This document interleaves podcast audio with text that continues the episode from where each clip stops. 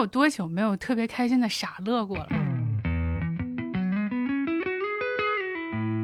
我不知道为什么大家都是校园好，我觉得校园是比外部世界更残酷的一个环境。校园霸凌可以是网暴。自己去食堂吃饭真的很恐怖。没有能力，没有勇气主动的进行社交。没人跟我玩就写小说，写随笔，写散文。还没想好这封信该如何开始，就让它顺其自没人能停止。有情绪的时候，甚至会暴饮暴食。就我们可以吃垃圾食品，但请享受你吃垃圾食品，不要自我攻击。追不回的证，也许还有一点感动，然后又半梦半醒过了好几年，也没完全和一切和解。为什么我的妈妈不能像我室友他们的妈妈那样，会关心他们，而是要去怪我？千万不要期待父母会道歉。可以说，所有的问题都是关系的问题。如果有人能给你足够的关心、关怀和爱，其实你不会沉浸在这种痛苦里面。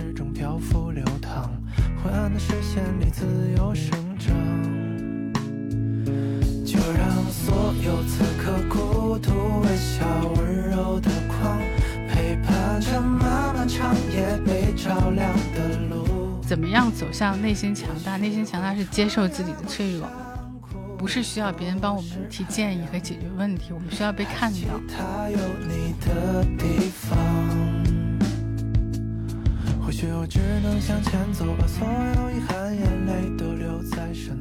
Hello，朋友们，欢迎收听《基本无害化疗室》这个特别企划的第一期。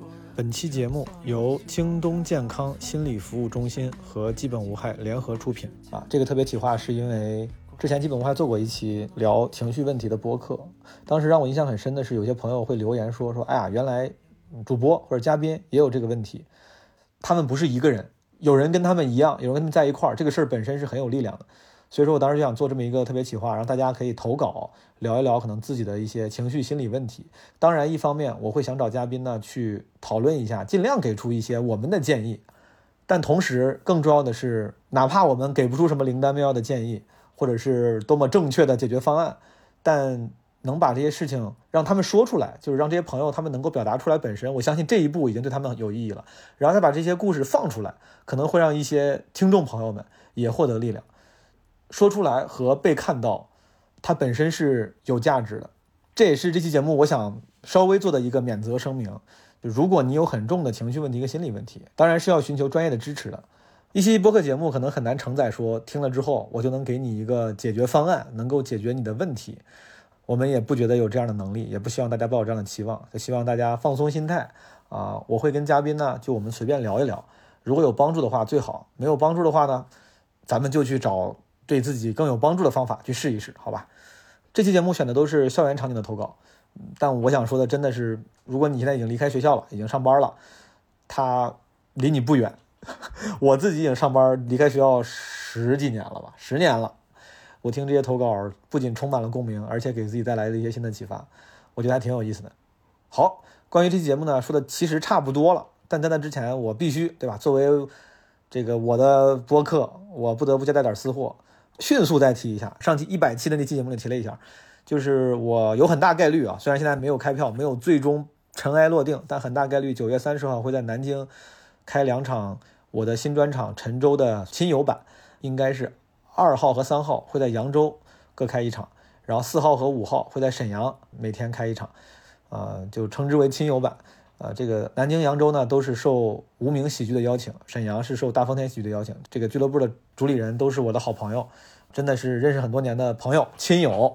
这个亲友版呢，我觉得有可能跟最终，假如说这专场会录制，对吧？假如 Netflix 要给我录制，这个亲友版的特殊之处就在于，肯定比这个录制版内容要多一些，它比内测版更成熟，比 Netflix 版内容更多。假如说有 Netflix 版的话，呃，还有一个就是在这三个城市呢，可能在。专场之外都会办一个基本无害的线下播客录制带观众的，就是之前的基本无害城市漫游系列啊，也叫城市生存手册，可能会十月一号在南京，十月三号下午在扬州，十月六号在沈阳啊。目前暂定的时间。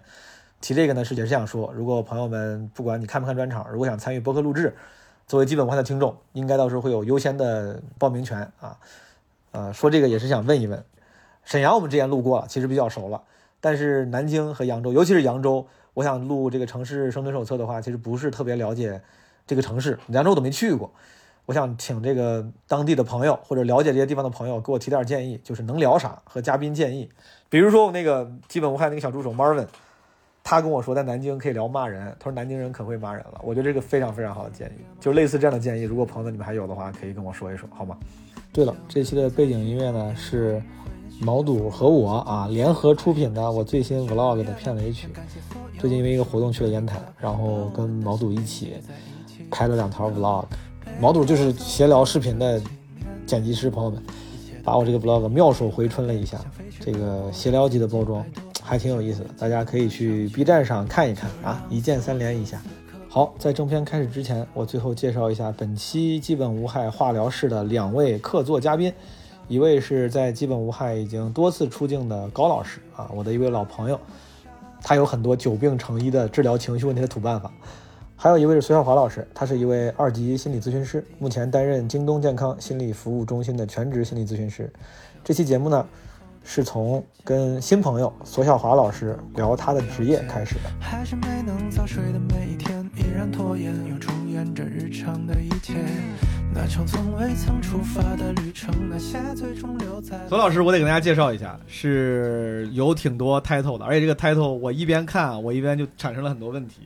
呃，索老师是北京师范大学基础心理学专业的硕士，然后也是二级心理咨询师，现在是京东健康心理服务中心的全职心理咨询师，可在咨询中灵活运用沙盘、绘画、催眠、释梦等，拥有近十五年的心理咨询行业从业经历。在聊案例之前，确实我还有最后一个好奇，就是我看你那个介绍里面写，咱现在做的是线上的心理咨询师，你之前做过线下吗？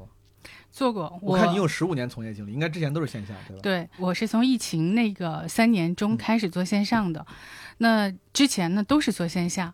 那我尝试线上之后，哎，我突然发现线上也有它很重要的优点。当我们不能出门的时候，当我们没有资源去见到我的咨询师的时候，我也可以做这个咨询，并且说线上其实它有很多的，比如说它很即时性，它非常快速的可以满足我们一些那个当下情绪崩溃的，突然成年人的情绪崩溃就在一秒钟。那个时候你是不是可以找到一个人帮你，还是说你去做一个错误的行动，一个错误的选择？对大家比较方便。我觉得这个对于咨询者来说，我我能理解他为啥一定是方便的。您作为咨询师。嗯，为啥你做这个选择？为啥你会选择继续做线上？它对你作为那个咨询提供者来说，它有什么好处吗？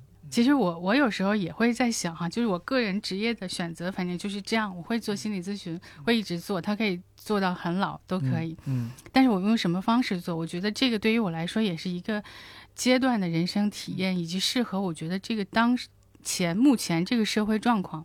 其实更多的很多人他需要一个很快速的服务，以及我觉得在这个过程中会让更多原来不会走进咨询室的人啊，可以有一个初体验，可以接触到咨询这个事儿。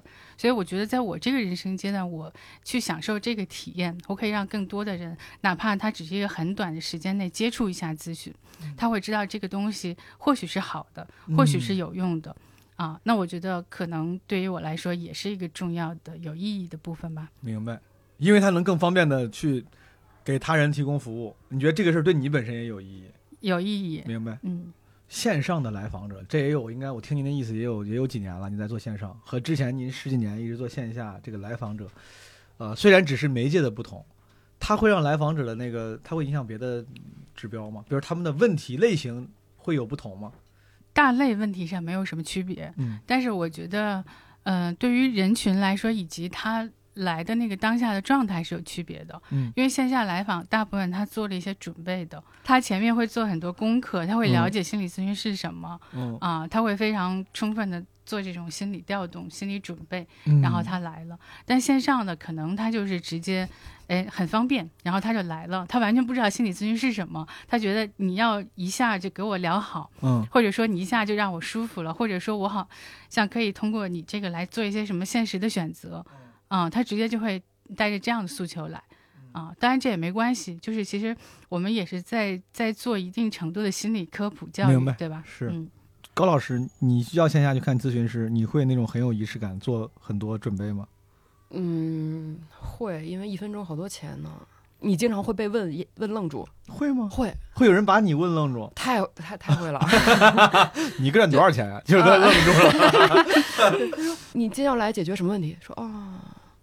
你再想想吧，就因为好又千头万绪，因为你去的时候，你肯定不是一个说我今天吃什么菜这么一个简单的问题，你只有特别多是是特别多的思绪，而你那时候状态肯定不是特别好，你的语言组织能力也不够特别好，所以我觉得就是还是我建议啊，我觉得大家如果想去看，还是可以准备准备，就一些非常非常基础的问题，嗯，这样确实可以，嗯，能也很快的跟对方拉近关系嘛。你说的对，线下因为它更像，因为它有仪式感。你要准备出门去一个地方，然后是提前预约，他就会当成个事儿。线上的话，听起来大家因为它如此之方便，哎，有多方便？苏老师是，比如现在我想在线上咨询，嗯，我也不用预约吗？点开就可以问问题，还是？就是你一天你会把你的时间放在上面，就我们上班的时间，嗯，你随时可以约下一个小时的。就是说最快我能约一个小时以后的。那对，就他可能快到是。几秒钟，你完全没有准备好。比如说刚才刚才我摔倒了，膝盖磕破了，我巨难受。我拍个照片发给你，我说我膝盖磕破了，我难受的不得了，怎么办？索老师，对我我也是想这个，我觉得线上会有一些问题，它是它不是心理问题，它是一个。应激反应的的问题，对。然后我去拍个自拍，我说我女朋友把我打哭了，怎么办？我刚才刚才开会，领导骂我了，那个马上安慰我一下，迅速安慰我一下。对对对，这种问题是有的。是比如我我下午要做一个什么报告、什么演讲，我上午紧张的不行了啊，那我就可以约一个咨询，对吧？我们咨询当中就可以去帮他去梳理、去放松，然后去做一些准备工作，这都可以。我不是专业的咨询师啊，但我尝试幻想站在你的那个角度上想这些事儿。你不会烦吗？就是就是，本来你之前接受的是对方很有仪式感，像认真奔赴一场约会一样，你们抽丝剥茧几个月的去解决一个问题。这人上来就感觉带着非常强的目的性，说我下午要演讲，你快来快点来哄我，快点来开解我。就是你不会心里叹一口气吗？哎，我跟你想的不一样，我觉得他们是会更有成就感啊，更有成就感。对，因为我是一个非常及时的棘手的问题啊，我我这个问题我解决了，我我今天就能过了，我今天解决不了，我今天就过不去了。然后你解决好之后，他下午发来他说：“谢谢医生，我演演讲非常成功，确实是哦，这样确实好像挺有成就感。”你但是当然，我觉得这个你们两个说的都有，这个取决于其实我们我们作为咨询师日常哈。呃，专业上来讲是没有任何评判的，对你的问题，不管你是急是重还是轻啊，都不会对这个问题做出任何评判或者怎么样。但是如果累的时候，也会心里叹口气，对吧？明白。这个就是也很真诚的表达哈。是是，好，那咱们要不然就开始听听咱们的案例，好不好？嗯。今天选了一些都是应该是校园场景的，有些是在校的同学，有一些可能是已经毕业了，但是分享自己是在当年校园里面的。或者跟校园相关的一些心理或者是情绪问题，啊，再次跟听众们分享。我们今天虽然这个索老师是专业的咨询师，但我们并不是寻医问诊，我们也没有这个资格，播客也没有这个能力。我们就是把大家的这个故事分享出来，我们力所能及的，反正讨论一下，可能会认真的给出一些建议，也有可能就是我们会尝试戏谑轻松的回应一下，尝试可能让这个朋友心情能好一点。好。那我们听一听第一个，第一个这个投稿来自于一个朋友叫 Four Cats，四只猫。毛书记好，各位听友好，我叫四猫，嗯，四只猫。我和大家分享一下我的故事啊，呃，因为给的是命题作文，我就按顺序回答了。第一个问题是说校园场景中关于情绪压力的案例，呃。我在校园生活中其实一直扮演一个一个比较比较糗的角色，因为我是我们全县小学里唯一一个戴眼镜的死胖子，对，就是特别胖，还戴个眼镜儿，于是就特别的蠢，啊，蠢就会没有人主动带你玩儿，这个体育活动也好，文娱活动也好，没有人会。主动带一个蠢胖子一起玩儿的，这样的话我就会硬往里挤，硬往里挤就会出丑，就会被嘲笑。这个案例就是我们有一个数学老师特别喜欢唱歌，然后他让我们每个同学按照座位顺序在每节课之前都要唱一首歌。呃，当轮到我的时候，我之前也是做了准备的，我提前学了，我找个旮旯小声的唱。但是当轮到我的时候，我当着全班的同学的面站起来，然后。站了半天，在目光之下，没有发出任何声音。啊，这个时候同学们在起哄的下去吧，下去吧。老师说你你坐下吧，你坐下吧，咱们咱们上课了，就那种感觉，就那种感觉。呃，第二个问题，这个解决方案啊，你我觉得不能说是解决方案，其实就是一个成长的过程，一个价值观的一个转变的过程。小的时候，你因为自己又胖又又又丑，然后想想和别人一起玩儿，怎么去融入这个集体？你怎么去参与到活动中？然后再慢慢的变得可以主导一些活动，最后成为焦点，一个身份的变化，一个心理过程的变化。要硬说这个方案呢，就是我是多看多写多说，看书看电影儿啊，什么小时候什么科幻悬疑电影，中国的、外国的、经典的、独立的，什么都看，吸收，多写。没人跟我玩儿就写小说、写随笔、写散文。当时什么 MS 空间、博客、豆瓣日记，我在小说里自己给自己讲故事。多说找人聊天儿，我帮别人出主意，我提供一些情绪价值，我再给别人讲故事，这样就是吸收了知识，有了自信，然后再勇勇敢的去参与活动，再表达自己。到现在就是选择性的去参加一些社会活动，我现在已经不是为了去展现自己，其实是为了取悦自己，让自己啊，我我通过这个活动我自己高兴，我并不是为了跟其他人一起玩儿。那在最后呢，给大家分享一首歌，是伴随我很长时间呢，是木马乐队的《美丽的南方》啊，我内部的众神啊，准确的将我撕裂吧。准确的将我撕裂吧，是我在告诉某人的观望。然后我再给大家推荐一本书，是齐奥朗的《在绝望之巅》。这本书特别适合自己一个人在家的时候大声的念出来，特别爽。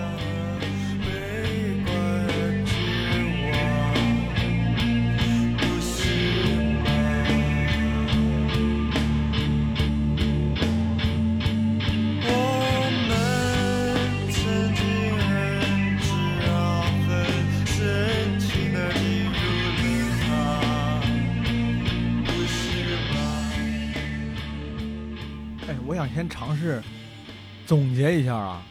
我这哥们儿说自己说挺狠的，上来就是说说自己上小学时候很蠢，他说我挺蠢的，就这应该也算容貌焦虑加校园霸凌类的情况是吗？然后他的解决方案，他当时一直在说，他说什么多看多写多听，其实就是拿别的事儿把自己时间填满，让自己呃心理更强大。就我不知道我二位对于 Forecast 的这个分享，你们怎么理解？哎，我对一切什么容貌焦虑、校园霸凌的都有共鸣，共鸣，可爱听这种了。可爱听这种啊，我就想起我小时候被欺负什么的那那些。你怎么被欺负？我被欺负的可狠了，就是挨打什么，老师当时也霸凌，所以我可爱听了。老就找找师也找一找找一找共鸣嘛。我就觉得这个就是这个弟弟应该就他虽然说一些很惨狠的词儿，就是什么死胖子、什么蠢这种很难听的词儿，但我觉得他已经能把这个事情消化的很好了。就听他的就是语气状态，其实他现在是比较 chill 的状态。我觉得他的一些呃，可能外貌上的不占优势，包括一些可能上学的时候的一些性格带来的困扰，其实这个东西能帮他有更快的成长，反而就他能去呃逼着自己去看更多的书，嗯去写东西，其实这都是非常正向的。就他没有因为这个这个一些呃嗯、一些就是自己遇到的问题，没有去沉沦，或者说没有去就有更差的情绪出现。其实他这个是一个，我觉得他有很好的。呃，解决方式，并且我觉得，就是虽然我没有见过他，但我听他的语气状态，感觉其实他是一个挺受人欢迎的人，应该会，因为他聊天什么，我觉得他会比别人聊得好，所以他会有朋友。他可能离开校园的那个一个环境，因为我觉得校园是一个很，我我不知道为什么大家都说校园好，我觉得校园是比外部世界更残酷的一个环境。我觉得他只要离开那个环境以后，他会越来越好。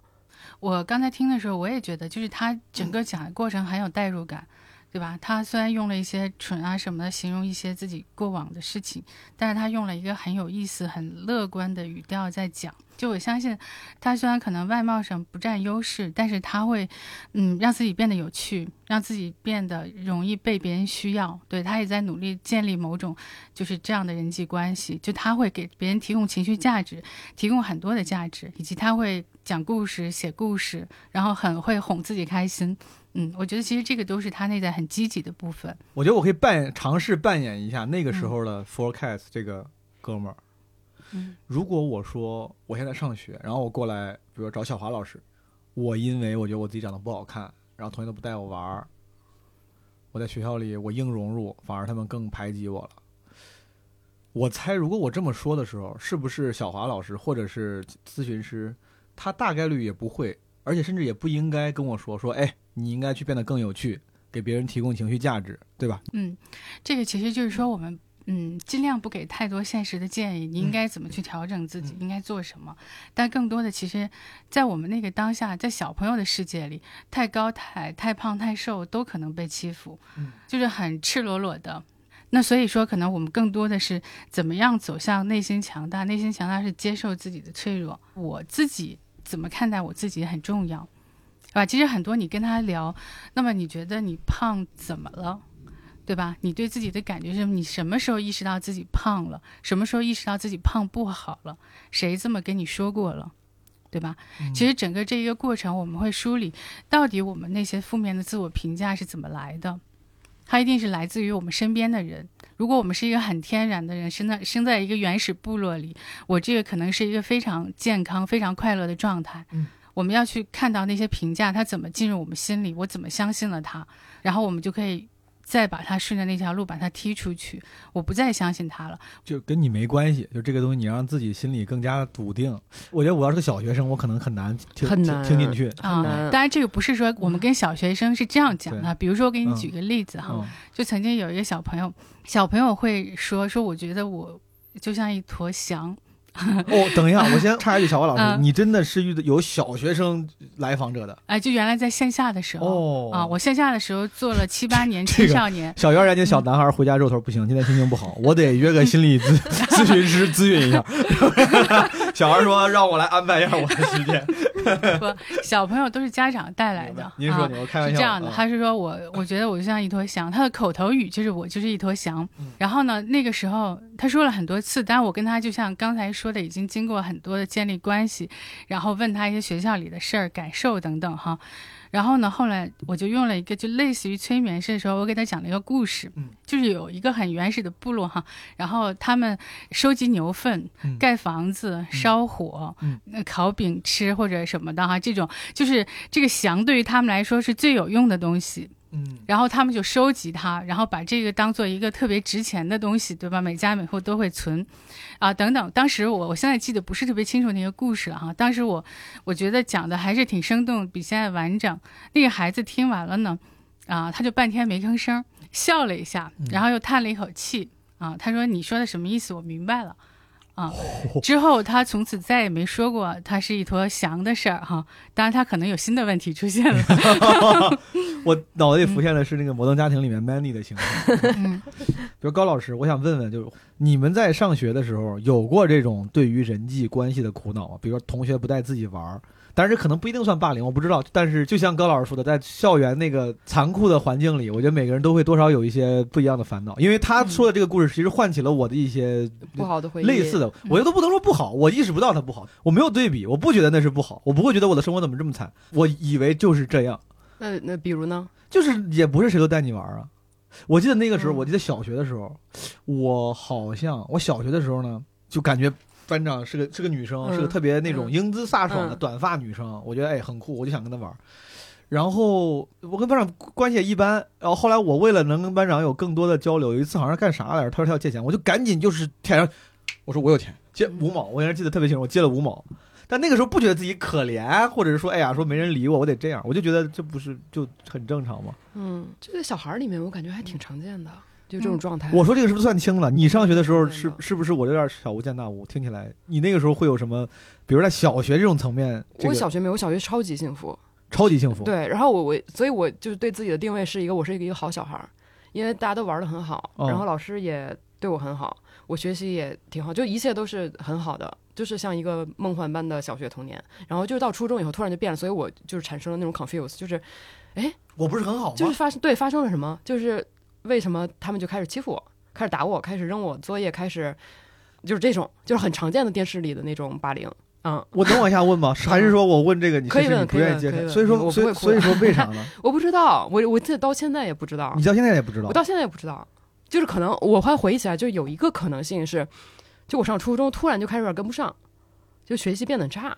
嗯我我也不知道为什么，可能是就是我发育发育晚，就是因为我比别人都小一岁，嗯呃就是各种各样原因吧。反正就是后面找补嘛，这些话都后面找补。嗯，就是学习确实不好，但我后来一想，也不是所有学习不好的同学都被打了呀，嗯也不是所有学习不好的同学都被老师骂的，就是就是把你扔出教室不让你上课。我说也老嗯师也也对，所以对吧？confuse 就是整个整个这个事情就很 confuse。这。是什么日本电影？你哦这是 然后就是后来不是我就经常被找家长嘛，哦然后就是我爸老被找，但是他很少就说什么，就就找完以后就哎呀就没事儿，没说啥，没说啥。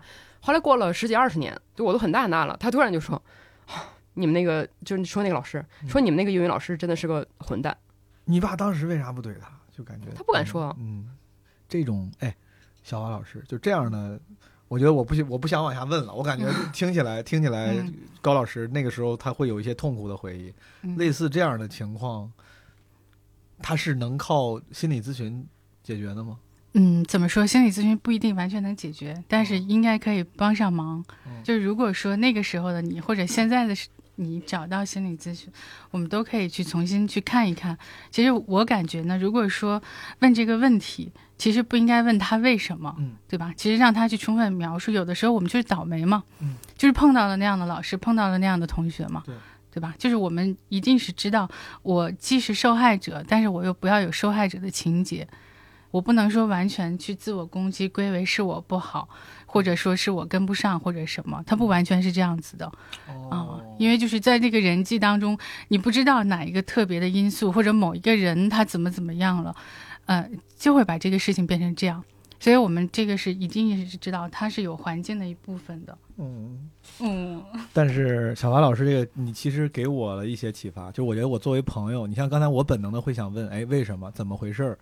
但对我觉得听起来，你给我的就是这个启发和建议是，如果以后真的身边朋友有些情绪问题，可能我也，可能我就像你说，先问，先让他详细形容这个情况，可能这个形容本身是会也能让他有一些开解，是吗？对啊，就是他能够，其实我们真的不是需要别人帮我们提建议和解决问题，我们需要被看到。看到那个时候，我真的很脆弱，生活在一个很黑暗的时期里面，经受很多不公平的对待。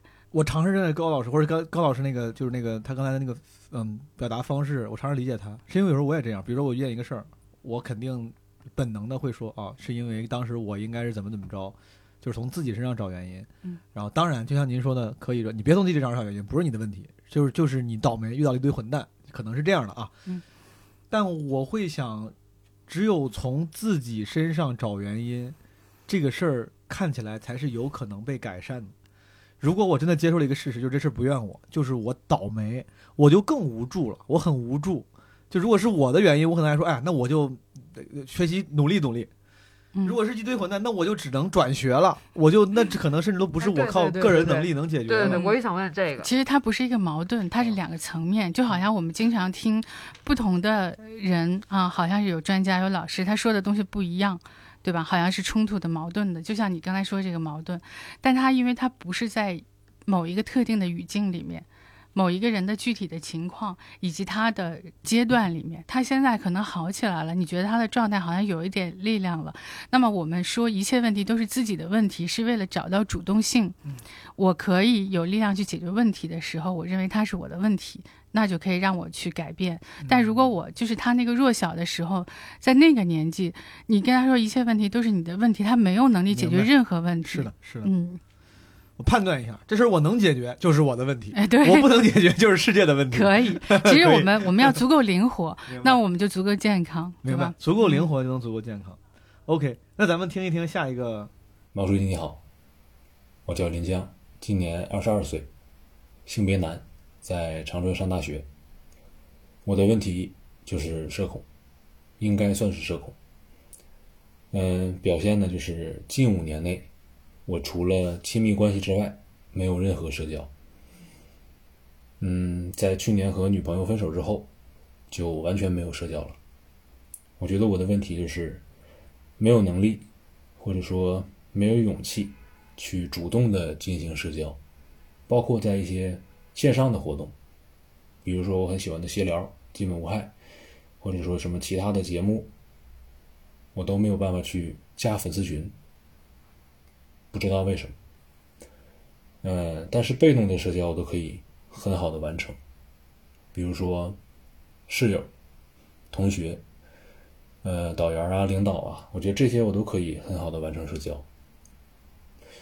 主要的问题可能就是我没有办法去不合理的展示自己，比如说同专业的同学，我想去认识别人的情况下，我很需要一个合理的理由。嗯，可能是不暴露自己的欲望，不暴露自己的目的那种状态。然后尝试过。非常多的解决方案，比如说我在抖音上刷到，呃，一些摄影博主给别人拍照，可以认识别人，然后我学了摄影，然后我发现我没有办法去和别人搭话，在抖音上刷到给别人变魔术的视频，我学了魔术，很多这种情况，就是你在闲聊中说的社交困境。倒逼个人成长，我现在成长的非常好，啊，非常多的半拉卡机的兴趣爱好，导致我的业余生活还挺充实，但是没朋友。嗯，就是在这种情况下，就是我自己没有办法去解决，于是我去看了心理医生，啊，聊了非常多，但是这方面的问题没聊出来，反而聊出来了一个轻度抑郁，啊，然后他说我社交没有任何问题。可能我在当时表现的太好了，就是这种被动的社交，我都能很好的完成。他说我不觉得你有任何问题。我说我想认识新朋友，但是他说我现在这种状态很好，可是我知道不好。嗯，所以我就想找到一个解决方案，怎么能让我去进行主动的社交？比如说我想认识谁，我就能去加他的微信，类似于这种。最后分享一首歌，没那么简单，一首非常古老的歌。没那么简单就能找到聊得来的伴，尤其是在看过了那么多的背叛，总是强悍，谁谋杀了我的浪漫？没那么简单？这个朋友，这个他算社恐吗？其实我也有点疑惑，因为他刚开始说的时候，他刚开始那个形容，其实让我觉得，哎呦，一下就想全神贯注了。他说他这五年除了亲密关系，没有任何社交，包括他说他分手之后就没有社交了。我心里脑中想到的是一个真的是离群所居的人，在家里也不跟人聊天。但他后来分享的那，他说就是没有主动社交。啊被动，我心里其实想了一下，如果这么说的话，我觉得我也跟他说差不多，就是都是被动，就身边有工作关系的人，其实你很少会主动去，我我反正我很少主动认识，就听他越解释到后面，我反而觉得好像也也没有那么严重，就是这是我个人非常不专业的感受啊。哎，对我我听他有一个说法很好奇，我还想问你们两位有没有感受，什么叫做不合理的展示自己呢？哦，对这个地方我觉得挺厉害，因为他当时一边说不会主动社交的时候，我一边想我也有这样的问题，这是为啥呢？然后我我发现这哥们儿他就他表达还挺挺清晰准确，且至少是对自己有有过一些深入分析。因为他后面我在想为啥，我自己还没想出原因的时候，他后面给出了一些看起来是有一些深刻思考的原因。他说什么不合理展示自己，然后他用了一个话叫什么只展示欲望不展示目的啊，好像欲望目的都不展示，对，无欲无求。你刚才说你跟他差不多有这种被动社交，那你觉得这个？不展示或者不要不合理的展示自己，这个怎么理解？我觉得肯定没有啥是不合理的。我觉得这个不合理是自己的包袱。我自己能认识到的是，我觉得我有包袱。比如说，他说那个加群这个事儿，每次要加群的时候，我也会犹豫非常久。我有时候参加一些活动，然后某些项目，然后那个负责人比如说他，他说这是我们的活动群，比如说怎么你加一下，我看着那个群的按钮，我点一下，只要一秒钟我就加进去了。我不敢加，我而且我心里你知道为啥吗？我特别害怕的是，别人的手机屏幕上出现，比如午夜骑手毛东什么加入群聊，我怕大家关注到我，我甚至觉得我有时候会觉得这个有点矛盾，就是一边我干的是台前的表演工作，我在台上的时候，我非常希望大家关注我，我肯定不希望大家都不听我的脱口秀，在下面玩手机。所以说我不是说我有多么的无无欲无求，不希望别人的关注，但是在日常生活中，我是真的，我特别希望加群的时候不要那行字儿。那如果你不是一个脱口秀演员，你是一个就上班的人，你你也会不敢加群吗？我估我你看啊，就这个东西我没法儿，我我不我不知道，我没法儿去假设，但我哦尝试想过这个问题。嗯我觉得有没有可能是因为我有一些台前的属性，我害怕加群之后，说不定有认识我的人看到我。但是我想了一下，哪怕我是个呃纯素人，嗯，没有人认识我，我甚至都会对于别人看到我名字这个事儿有那么一点，我就我 I'd rather 别被看见。然后包括参加就是人肉参加一些实体活动的时候，我就觉得要是要是大家能不注意到我就好了。哎，老师，真的有社恐这件事儿吗？呃，真的有。你说说你，你如果说像他那样的情境，你会怎么样感觉？我没有，我就是想加就加，不想加就不加，我没有犹豫，他没有包就是我不会，我不会有犹豫的过程，他没有包袱，没有偶像，因为我很不爱加群，是因为我不嗯想看到很多无关的，嗯我也不认识你，然后你说的话我也不知道你在说什么，我就觉得加群没意义，所以我就是从来不会有这种心态，或者说想认识人，就比如说我看你挺好的，或者你哎我一直看你的脱口秀，我在路上看到你，我觉得很好，我就会上去打招呼，或者说我就会上去问，昨天晚上我没有这种犹豫犹豫，昨天晚上我就嗯在、我在二环上走的时候，刚过雍和宫，然后我骑电动车，我在路边停了一下，旁边有个哥们儿，有个骑自行车的哥们儿从我旁边过，就看了我一眼，很快，零点五秒。然后看完之后继续走了，然后我就继续往前骑骑车走，然后骑过他超过他的时候，他说毛东，他就喊了我一声。我当时想，我说这我说我还问他，我说哥们儿，我说是朋友吗还是观众？他说我之前看过你专场，怎么怎么着，打了个招呼，然后我俩聊了两句。他说没事，他说你走吧。我我说我说我说好好，我说先走了。我说你锻炼了。他说对。我当时还在还在想，我说如果是我，我在路上碰到了可能认识的人，嗯我应该是不敢。我刚才回答那个小华老师的问题，就是我那个包袱，我想了想，可能就是怕别人怎么看我。包括刚才这哥们儿提到在在街上，如果我要会摄影，我想通过摄影跟人认识，但我又犹豫不决。我觉得我能共情，我大概率是会觉得，如果上去跟这姑娘说话，我说哎，我想拍你，姑娘会不会觉得我是个色狼，或者我是个不正经人？会不会哪个语气我没拿捏对，就会让别人觉得我油腻？反正我我能理解这个呃临江他的那种不愿意主动社交，我不知道他跟我是不是一样啊。但是我回忆了一下，我是因为怕别人怎么看我这件事儿，就可能会觉得我不合时宜或怎么怎么着，以至于当他到到了一定程度，他他就已经确实变得不合理。不是加群这个事儿，你只是名字出现而已，别人不会因为你的名字出现而觉得你不合时宜，但我都会觉得我说哎呀，要不先别加了。哎，对，其实我觉得你可以说很好的呈现了一部分他的那个想法的过程哈、就不一定是准确，就是我但我的投稿，其实但对，就是但我。对，但我听起来很合理。其实我们去想这个问题，往往不是说我不敢做什么，我去死磕这个事情，嗯，而是说我为什么不敢，我我不敢去什么以不合理的理由去呈现自己。嗯那么不合理的理由到底是什么？为什么不合理？嗯为什么我会觉得它不合理？嗯对吧？这些其实一系列的追问，我们可以这样问自己，而不是评判我在被动社交，我为什么不敢跟人建立联系，对吧？嗯其实我找到那个根源，就发现我偶像包袱太重了。嗯素人也有偶像包袱，我们每个人都有，呃，或者如果咱们用偶像包袱这个词儿的话，其实偶像包袱确实不一定是是某种自恋的部对分。对对因为你害怕别人怎么看你，某种我也觉得他其实某种程度是自恋，就你不想让自己在别人眼里显得不好。嗯，对，自恋是一个中性的词啊，对对对中性的词。我能理解，我自己曾经也也因为有时候会看一些东西，什么文章啥的，我大概也能意识到这一步。但比如说到这一步，again，我不需要，也很难一时半会儿你几句话就能解决这个问题。但是我想知道，比如说有可能有什么方向的解决方案的建议吗？嗯嗯，其实这个里面想的就是整个这个过程，我们不是觉得别人非常重要，恰恰我们是觉得自己非常重要。但我可以不断的告诉自己，我没那么重要。就是我，我看我是一坨翔，我没我懂了，我要跟那个小学生我俩交朋友。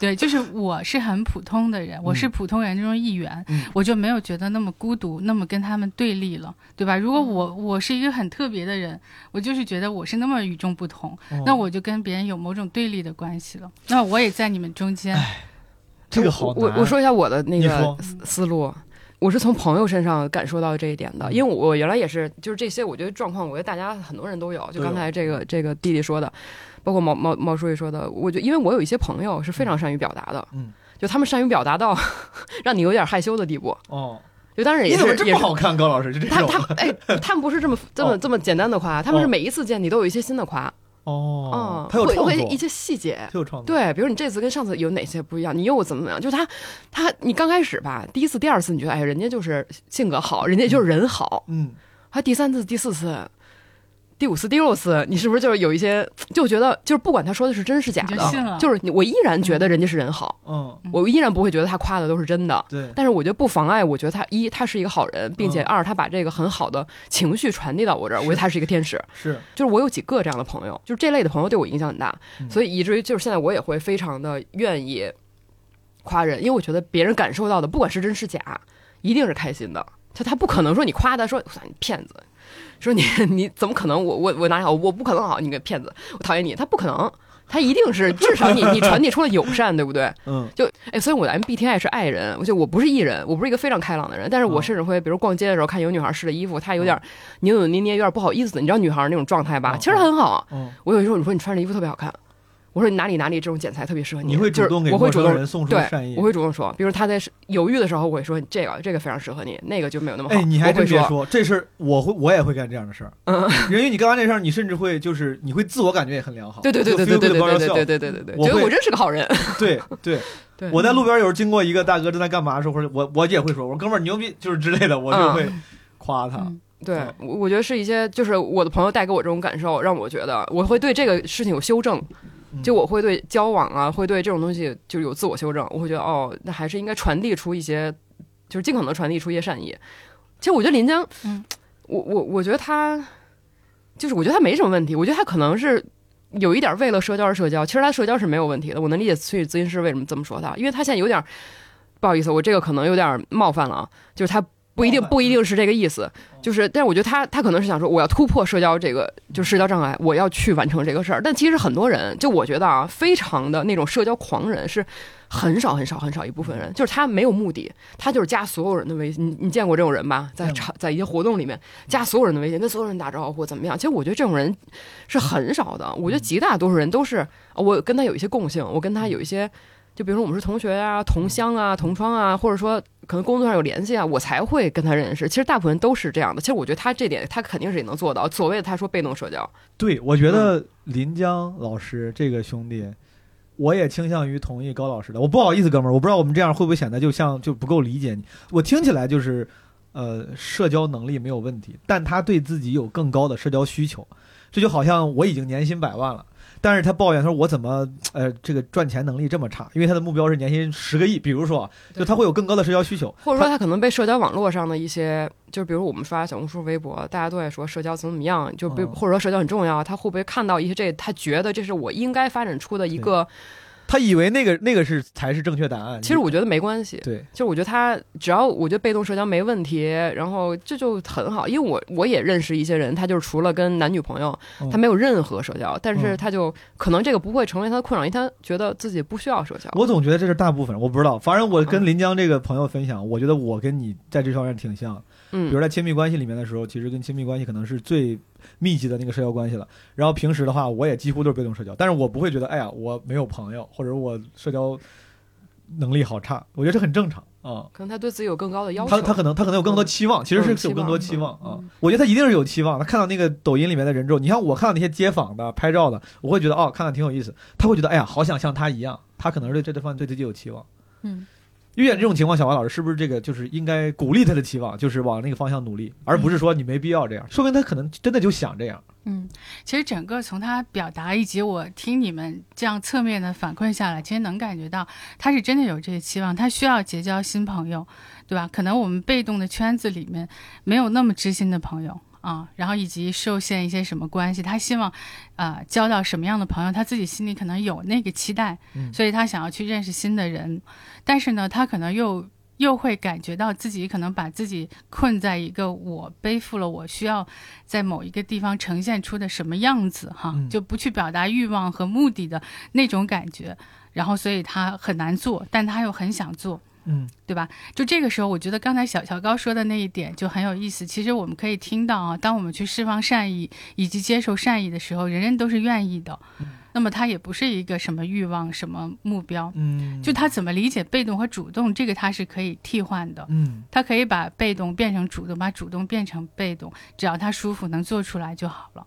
就我看到，好像我记得视频里有那种在街上就给陌陌生人拍一张照片，然后打出来送给人家，每个人都很开心。其实这种就是他完全可以去把它变成一种释放善意的。对，这其实是挺操作性的建议，是呃，小西他也有社恐问题，我跟大家快速读一下啊。读研的三年没有遇到合适的饭搭子，自己不敢一个人去食堂吃饭，基本是天天吃外卖，吃的想死。但是自己不敢一个人。我跟你说，我我上学的时候需要去食堂的时候，我没有饭搭子但是。我听上去这个他的问题还蛮严重的那。咱那咱是往下往下听听。我不好意思，我会一边读一边给点儿，咱就我会插一下。然后自己去食堂吃饭真的很恐怖，自己去食堂吃饭真的很恐怖。乌泱泱全是生活会有交叉的同龄人，并且有很大的概率遇到的人是已经认识的，或者以后会认识的，就感觉犯什么傻都会被认识的人看到并传播出去。我很理解，我感觉这可能就是我的那个包袱的类似的包袱啊。（括号虽然理智上知道并没有人关注我啊，怕自己打完饭找不到座位，在人群中来回张望寻觅，显得很呆。我太能理解了。我高中的时候，就是我们那个时候，我没有啥能一块吃饭的朋友，但是我就不想让人觉得我没朋友，包括找不到位儿，我会觉得很尴尬。我也不想跟别人拼桌。我为了解决这个问题，我每次在高中就是上完最后一节课，我会跑巨快，短跑速度跑到食堂，成为食堂中第一个到的。打完饭之后五分钟吃完就走，就在大家来之前我就走，在空旷的食堂里面，我一个人五分钟吃完饭，这样的话别人就看不到我就是孤独的寻找座位的场景，这是我的解决方案。我不知道小西，咱俩是不是差不多？我能理解你。呃，然后我继续说啊，然后我也怕找不到好座位，旁边的人说那是给他朋友占的，或者凳子坏掉了，又要站起来重新找，更害怕遇到半生不熟的人，别人三三两两的打了招呼之后，不知道要不要跟他们坐在一起。坐在一起怕打扰人家，或者人家已经快吃完了，我坐下，人家又走了，不坐在一起也显得我很呆。同理，也很讨厌听讲座的时候找位置，真的很讨厌集体生活，很讨厌学校。今年开始工作了，中午和同事们一起吃饭，默认先打完饭的人先去找座位，其他的人再过去。我又开始害怕，我自己一个人找了座位坐下，他们看不到我，或者位置他们不喜欢，所以每次都慢慢选。其实已经想好了的菜，再跟着已经打好饭的同事一起找找座位。他就故意选的很慢，不想第一个去占座啊。但是比在学校好很多了，我可以一个人去食堂吃饭了。解决方案，因为当时我问了，我说大家有什么自己的小解决方案可以分享一下，咱们也可以评论一下。解决方案：下载美团、饿了么，远离学校。这从根本上，这从根本上解决了解决了这个问题。然后也尝试看了一些心理学方面的书，呃，书名号。也许你该找个人聊聊《被讨厌的勇气》，这写了两本书，但是效果很短暂。我又不爱天天看书，我这个小西太可爱了。分享一首歌，最近在听黄小琥的《没那么简单》，他跟上一个临江两个社恐的人分享的歌是一模一样，都是没那么简单。我当时放在一块儿，歌里描述的场景会让我内心戏平静一点。有太多情绪，一杯红酒配电影，在周末晚上关上了手机，舒服窝在沙发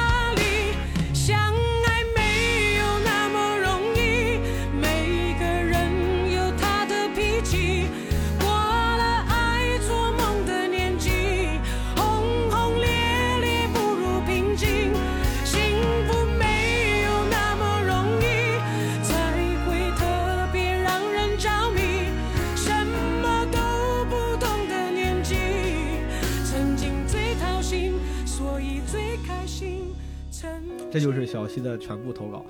我看完之后，我不知道为啥，就可能是小西的措辞，我很喜欢他，我觉得他写的很好，而且他的那个其实对于生活跟自己心理细节的洞察非常非常的细致，细致到了我一边读我一边非常建议小西，如果你有兴趣，可以尝试一下上开放麦，就是 当脱口秀演员。当脱口秀演员不用你是在生命。哎，我我顺便跟二位分享，我不知道二位知不知道，就是其实很多脱口秀演员朋友，我的同行们，大家不是那种生生活中特别外向，然后饭桌上的开心果，通常反而是比较内向，然后有像这种内心很敏感的人，嗯。很细腻的人。他的这个写的方式，就如果拿大家知道的人写，就很像鸟鸟第一次上脱口大会讲的那个社啊恐的那个，对。对对对嗯他写的很细致，嗯。自己的自己的情绪嗯。小西老师，如果你有兴趣，我真的非常鼓励你，可以把自己的这些对生活的敏感跟细致用在脱口秀创作上，可以试一试。Anyway，这个事儿我说完了。刚才我没忍住，在读的时候给给了一点我自己的就是共鸣。二位对于这个情况有过共鸣吗？有有有您也有啊，有的有的有的，我觉得他写那种女生的那种小心境特别细腻，就我我能够感觉到我在某个上学的阶段也有那样的感觉。就是我们可能有时候强行想找个饭搭子，有时候其实就想一个人吃饭，嗯这个都有可能，对吧？其实，在我们看来，就是说我们孤独，但是我不想被人看到。嗯那这个是一个我能够感觉到他内心很纠结。你那个时候也会有这样类似的情况，呃就是觉得孤独是可耻的。可以这么说，就是我其实还挺享受自己一个人，就是我上课听大课，我喜欢坐在角落里。哦，是是啊，然后我吃饭，我真的喜欢一个人吃饭。我觉得要一边吃饭一边跟人聊天，我很累。对，啊、然后我很享受这样，但是我又会纠结，那别人看到我这样会怎么样？其实我在，呃，小学、初中、大学阶段，我都会呃时不时的被人说这个人很清高，嗯，对吧？因为他其实只是看到我喜欢一个人待着嗯，啊，但其实我并没有。我觉得我是尖货，也想跟大家去交流，那我就去。小华老师，嗯我觉得你可能是就是心里已经很强大了，因为为啥这么说？因为我后来是您这样的。我上高中的时候，在学生时代的时候，我曾经一度曾挺因为，比如说做课间操，没人跟我一块儿走下楼，走下楼梯那段我要一个人走而苦恼。我会觉得，因为可能之前 popular 过，就像小那个高老师说，小学时候挺受欢迎的。我之前、啊之前，比如说我朋友很多，初中的时候，我后来高中的时候我就不太爱交朋友了。然后我每次下就可能，但是你心里又屈就在哪儿？你你那时候还还当班长，好像我还希我希望别人觉得我是个受人欢迎的、有朋友的人。然后我每次走下楼那段，我就想，别人但凡就像他刚才说的，那些认识人看见我，会不会觉得说啊，原来王东没朋友，就是原来他连个好朋友都没有，就是因为这些事儿会特别的痛苦。呃，然后吃饭就刚就像刚才我说的，我真的他刚才说的每一个那个细致的形容，也都说到了我的心坎儿里。啊、我解决的方案，他是直接就饿了么、万那个美团了。我那时候没有，我真的就是对我们那时候没有。我就是我就是人肉避免人群。但是后来大概到高三，我时间久了之后，我就可能变成你这样，就是我一个人吃饭 OK，我说我就是一世而独立，我就是 我当时就已经说就是让自己接受了，我说没关系的。后来包括我呃也是上大学之后，从从高中一毕业到大学一到社会上。我非常非常习惯一个人干任何事儿，在同学同学群里，嗯先放学了，他们有人说：“哎，毛总走一块儿，咱们坐公交车回家吧。”我可能会说：“哎，我那个有点事儿，我自己走了。”就是我完全不介意别人觉得我是自己，就是心理，我不知道这个算不算心理更强大，但我觉得后来成了您这样的情况，但是中间是经过了非常痛苦的，可能没有那么长久，但是非常痛苦的一个个人蜕变。就我终于接受了，我说这样原来也可以。其实我们接受自己孤独，因为人，我们就说了，生来就是孤独的，对吧？嗯终究就是孤独。那你要能接受、允许自己去孤独的话，可能你就没有那么难受，还是孤独，但是不为了孤独而难受。嗯，高老师，你有刚才这个小溪的故事，你有共鸣吗？哎，我觉得校园太残酷了。哎，我讨厌校园。他也，你他也是这么说。他说讨厌食堂，讨厌学校。讨厌学校就是，哎呦，他挺可爱的，他真的挺可爱的，就说话就是。都是我，刚才是我在说话，你你可能你可能没听清，刚才其实是我在说话，就是就是一个心思很细腻、很敏感的小女孩儿。其实她如果不在校园里，就是没有校园生活的话，她没有这些困扰。哎呦，就是在学校才会有这种问题，太讨厌。还好学校是可以毕业的，真的还好是可以毕业的，速速毕业，我觉得就可以远离这种，因为我觉得校园就是一个要求要求你整齐划一，他要你不不能有偏差，就是你要是一个平均人。就只要你稍微不是平均人，你就会痛苦嘛。所以我特别理解他说那种，就在学校里那种，就是那种心思，就是一个人也不行，不一个人也不行，怎么都不行，你就觉得。但高老师就他说这种就是 exactly 他刚刚说这种这种苦恼，你是不是曾你没有？我没有，你的没有是为啥？是因为你像小华老师一样，你心里很强大，就是可以自己，还是那个时候你根本就不是你有朋友？因为我特毒，我从小都特独，我以毒为觉得自己特牛逼，啊 就一世独立嘛，就是对，特立独行嘛。而且我从嗯，我就觉得把摇滚乐放在音量最大，我觉得你们都谁啊？就是你去食堂你跑吗？我也 绝绝绝对我绝对不跑，就是非常酷，非常听带着背景音乐一边对必须进去的。听那种特别重型的摇滚乐什么的。就是你一边往食堂走，一边拿着中，就是拿着那个 MP 三就对往外放。不是，那不是耳机啊，哦，耳机。多少人扛着你，It's my life, It's now or never。对啊，所以就是 那我问几个典型场景，嗯，比如说他刚刚说那个，你到食堂了，嗯你很酷，你也不在意自别人看你觉得你自己一个人，但你打完饭找不着味儿，你怎么办？这个时候你会心里有点慌，你说哎，怎么还没找到味儿？我怎么还没坐下来？我在这儿走了半天了，你会慌吗？不，会，你就坐地上有人。会慌吗？我会啊，我我觉得小西也会啊，哦，就是我拿着那个牌儿，我感觉自己 我被别怎么人被别人关注了，我怎么好倒霉？然后怎么我怎么还没找地方？我在这干嘛呢？哎呀，我怎么没有地方坐？我很窘迫，就是我很窘迫。哦，我特别，我每次去食堂，我之所以挑人少的时候，要不然我就我之前在前司，我跟高老师前司同事，我在字节吃饭的时候，我首先我确实食堂吃的少，但是我哪怕去，我会等到一点半、一点多，因为当时一点半闭餐嘛，对，我等到一点十分再去，因为我觉得那个时候人少一些，我应该不必因为找味儿而苦恼。我要是十二点二十去。全是人，我坐哪儿呢？我一个人坐在这儿，旁边人家五个人，一个部门在聊天呢。对我就会插进去，就是 我哎，我坐一下，就他们他们会环绕我，然后我就 Wait a second，然后我会边吃，然后边就还抬头看，听听他们说什么。真的哦假，的我会啊，我你会插进去我。我会，对啊，我说哦，如果他们是个凹字形，你就趴坐在中间了。对啊。我这有人吗？没有人，我坐一下。然后我会把耳机摘下来，然后听听他们说话，哎，你那你看啊，然后看他们。实话实说，嗯，你坐在那之后，是不是他们的聊天氛围会有一些明显下降？对，我说哎，然后你还很得意，觉得呀，我说你哦们聊啊。不用管我，你们聊你们对。我听着呢，听着呢，大声大声点就行，大声点就行。嗯，哦，没有这么夸张啦，但是我真的会插进去，就是我会坐在那儿。小华老师现在在我们俩这个 这个就我俩这个不同的段位里，你更偏向哪个？我偏向你。你偏向我我现在经常端着盘子很焦虑，因为我我主要是我怕摔跤，我哦我真的觉得我端一个盘子，我要当众摔跤，这个会很糗。哦，我经常嗯当众摔跤。然后我后来缓解当众摔跤的办法是，我不是摔跤了吗？你在然后说啥？然后摔起来，刚才我喊里有咖啡，朋友们，上来说，哎就是就是高老师，我经常啊，这个我我经常我经常当众摔跤，这我万全没想到会有这样大学的。我大学拿一个暖瓶，然后下雪，然后走在那个台阶上，我就就咕噜咕噜咕噜咕噜，我就咕噜下去了。然后你摔屁墩儿了，然后当时的水瓶我还抱着，你当时的情绪是，我说我说天哪，我摔跤了，我好尴尬，你们不要看我，但是你真尴尬吗？我真尴尬，你真，然后你会喊出来，对我说好尴尬。然后还有我另外一次在学校里摔跤，又又摔了一个大屁墩儿，就是从那个楼梯啪就这样滚下去，然后有个男的，然后他不看我，他走了。我说你就是看我，你不帮我，哎，这算不算也是用一种看似戏谑的方式，其实也在缓解尴尬？对我在缓解尴尬。哦，然后那个男的尴尬的跑了。我说你我我是那种你不问问我怎么样吗？我说你不问问我，我女生哎，你你你帮一下我，对，哎，小伙儿，那个胖子，哎，因为我可能就是注意注意力有一点问题，我老摔跤，摔摔，然后我现在缓解摔跤的方式就是啊，尴尬，别人的注意力有问题，通常不是因为注意不到脚步，你这个。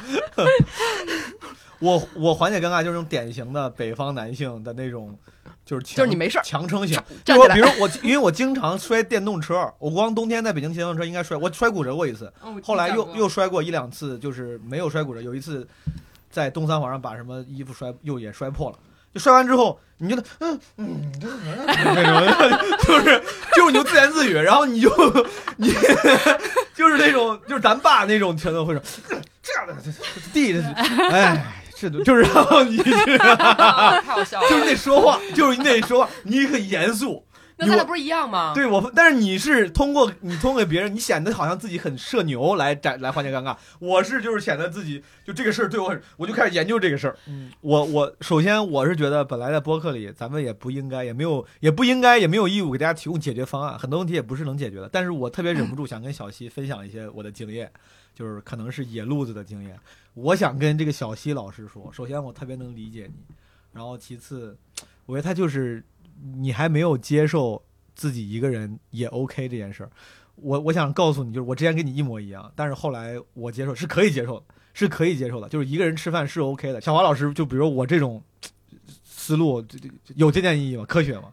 有呀，我觉得挺好的。就刚刚你们两个讲疯狂讲摔跤那个事儿，也治愈了我在食堂害怕摔跤的这个小心理障碍。我觉得其实有时候就是我们可能需要弄一点搞笑的东西，对吧？我们可能觉得这个事儿它没有那么重要，没有那么大不了。我出丑了就出丑了，别人可能。都没有在意啊，或者我自己觉得这个也挺好笑的，我跟别人分享一下，为大家提供一个今天的笑料，我觉得挺好的。嗯，刚才想起来，我觉得小溪这个他提到一个点，嗯，他怕别人看到什么他的事情给他传播出去。其实有的时候这个社交的焦虑跟他曾经的。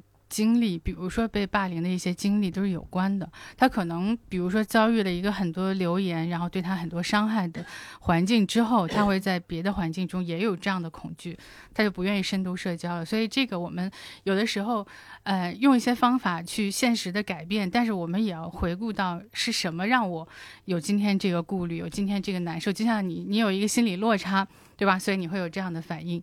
我们回到那个，然后慢慢的来处理，可能会。更好，就不是逼着自己要怎么样。你是狠人，但我我想小溪可能未必是这种狠人，对吧？他可能需要慢慢的去梳理。嗯，明白。好，那咱们听一听下一个案例。Hello，基本无害的小伙伴，大家好，我是文文。那在这个音频当中，大家可能会听到一些蝉鸣声啊，或者是车辆的声音，因为我现在呢是在一家考研寄宿机构。嗯，备战考研二战，嗯只有晚上的时间可能会多一点。今天刚好看到基本无害的征稿，而我刚好呢 也处在这样一个情绪崩溃的边缘。昨天呢，其实就有尝试打心理医生的电话，但是 打到一半的时候呢，嗯，看了一下时间，突然意识到我的任务真的还有太多太多太多没有完成。就是那种压力都聚集到一起，所以就，嗯，其实很仓促的就结束了跟心理医生的对话。那最近的压力呢，不只是在学习上，还包括我家庭方面。我的妈妈呢，她是一个很典型的重男轻女的家长。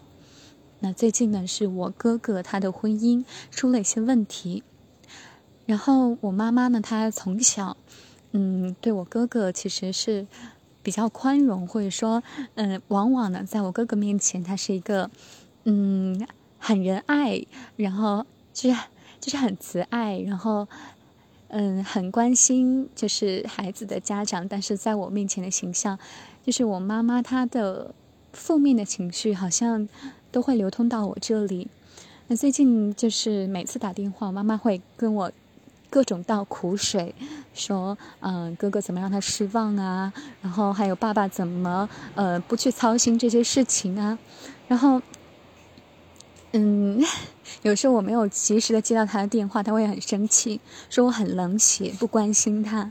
但是其实我自己的情绪每天在嗯很压抑，包括我自己已经是二战了嘛，然后备考的话。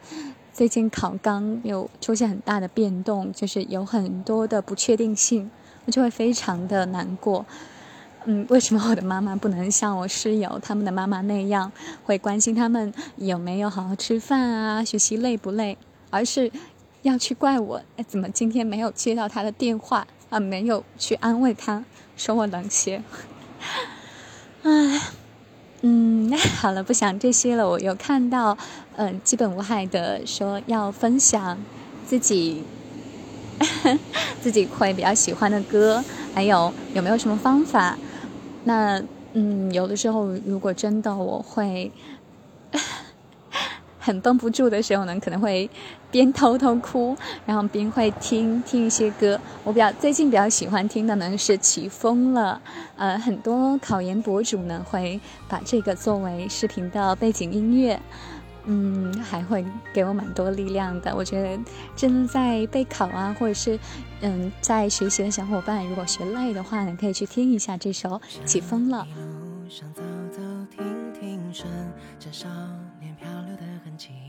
迈出车站的前一刻，竟有些犹豫，不禁笑。这景象亲切，人无可避免。而长夜的天依旧那么暖，风吹起了从前。呃，然后，嗯，我现在比较喜欢看的一些书，会觉得让我看完之后，呃，心理上没有这么难受的话，就是那有一本呢是《宫女谈网录》，它是。呃，清廷呢，就是慈禧太后身边一位宫女的视角所写的一部回忆录，那也是很少见的呢，以宫女的视角来写的，所以我还蛮喜欢看的，会让我觉得投入到那本书当中呢，嗯，轻松很多，好像你一下子就会忘掉身边很多让我觉得很难过的事情，嗯嗯，然后还有蛤蟆先生去看。心理医生好像是这个名字，很久之前看到了一本书，我觉得还不错，是专门针对心理上一些问题的书，也蛮推荐大家去看的。嗯，那最后呢，我非常希望，嗯，这个音频，嗯，如果真的能够中选，我希望它也能够做一个见证，希望我能够顺利的上岸，嗯，顺利的。去到我想去的城市，我想去的地方，然后 迎接我的新的生活。那我去睡觉啦，大家晚安。哦，他去睡觉了，我以为他去社交了。我以为，我以为我去社交了。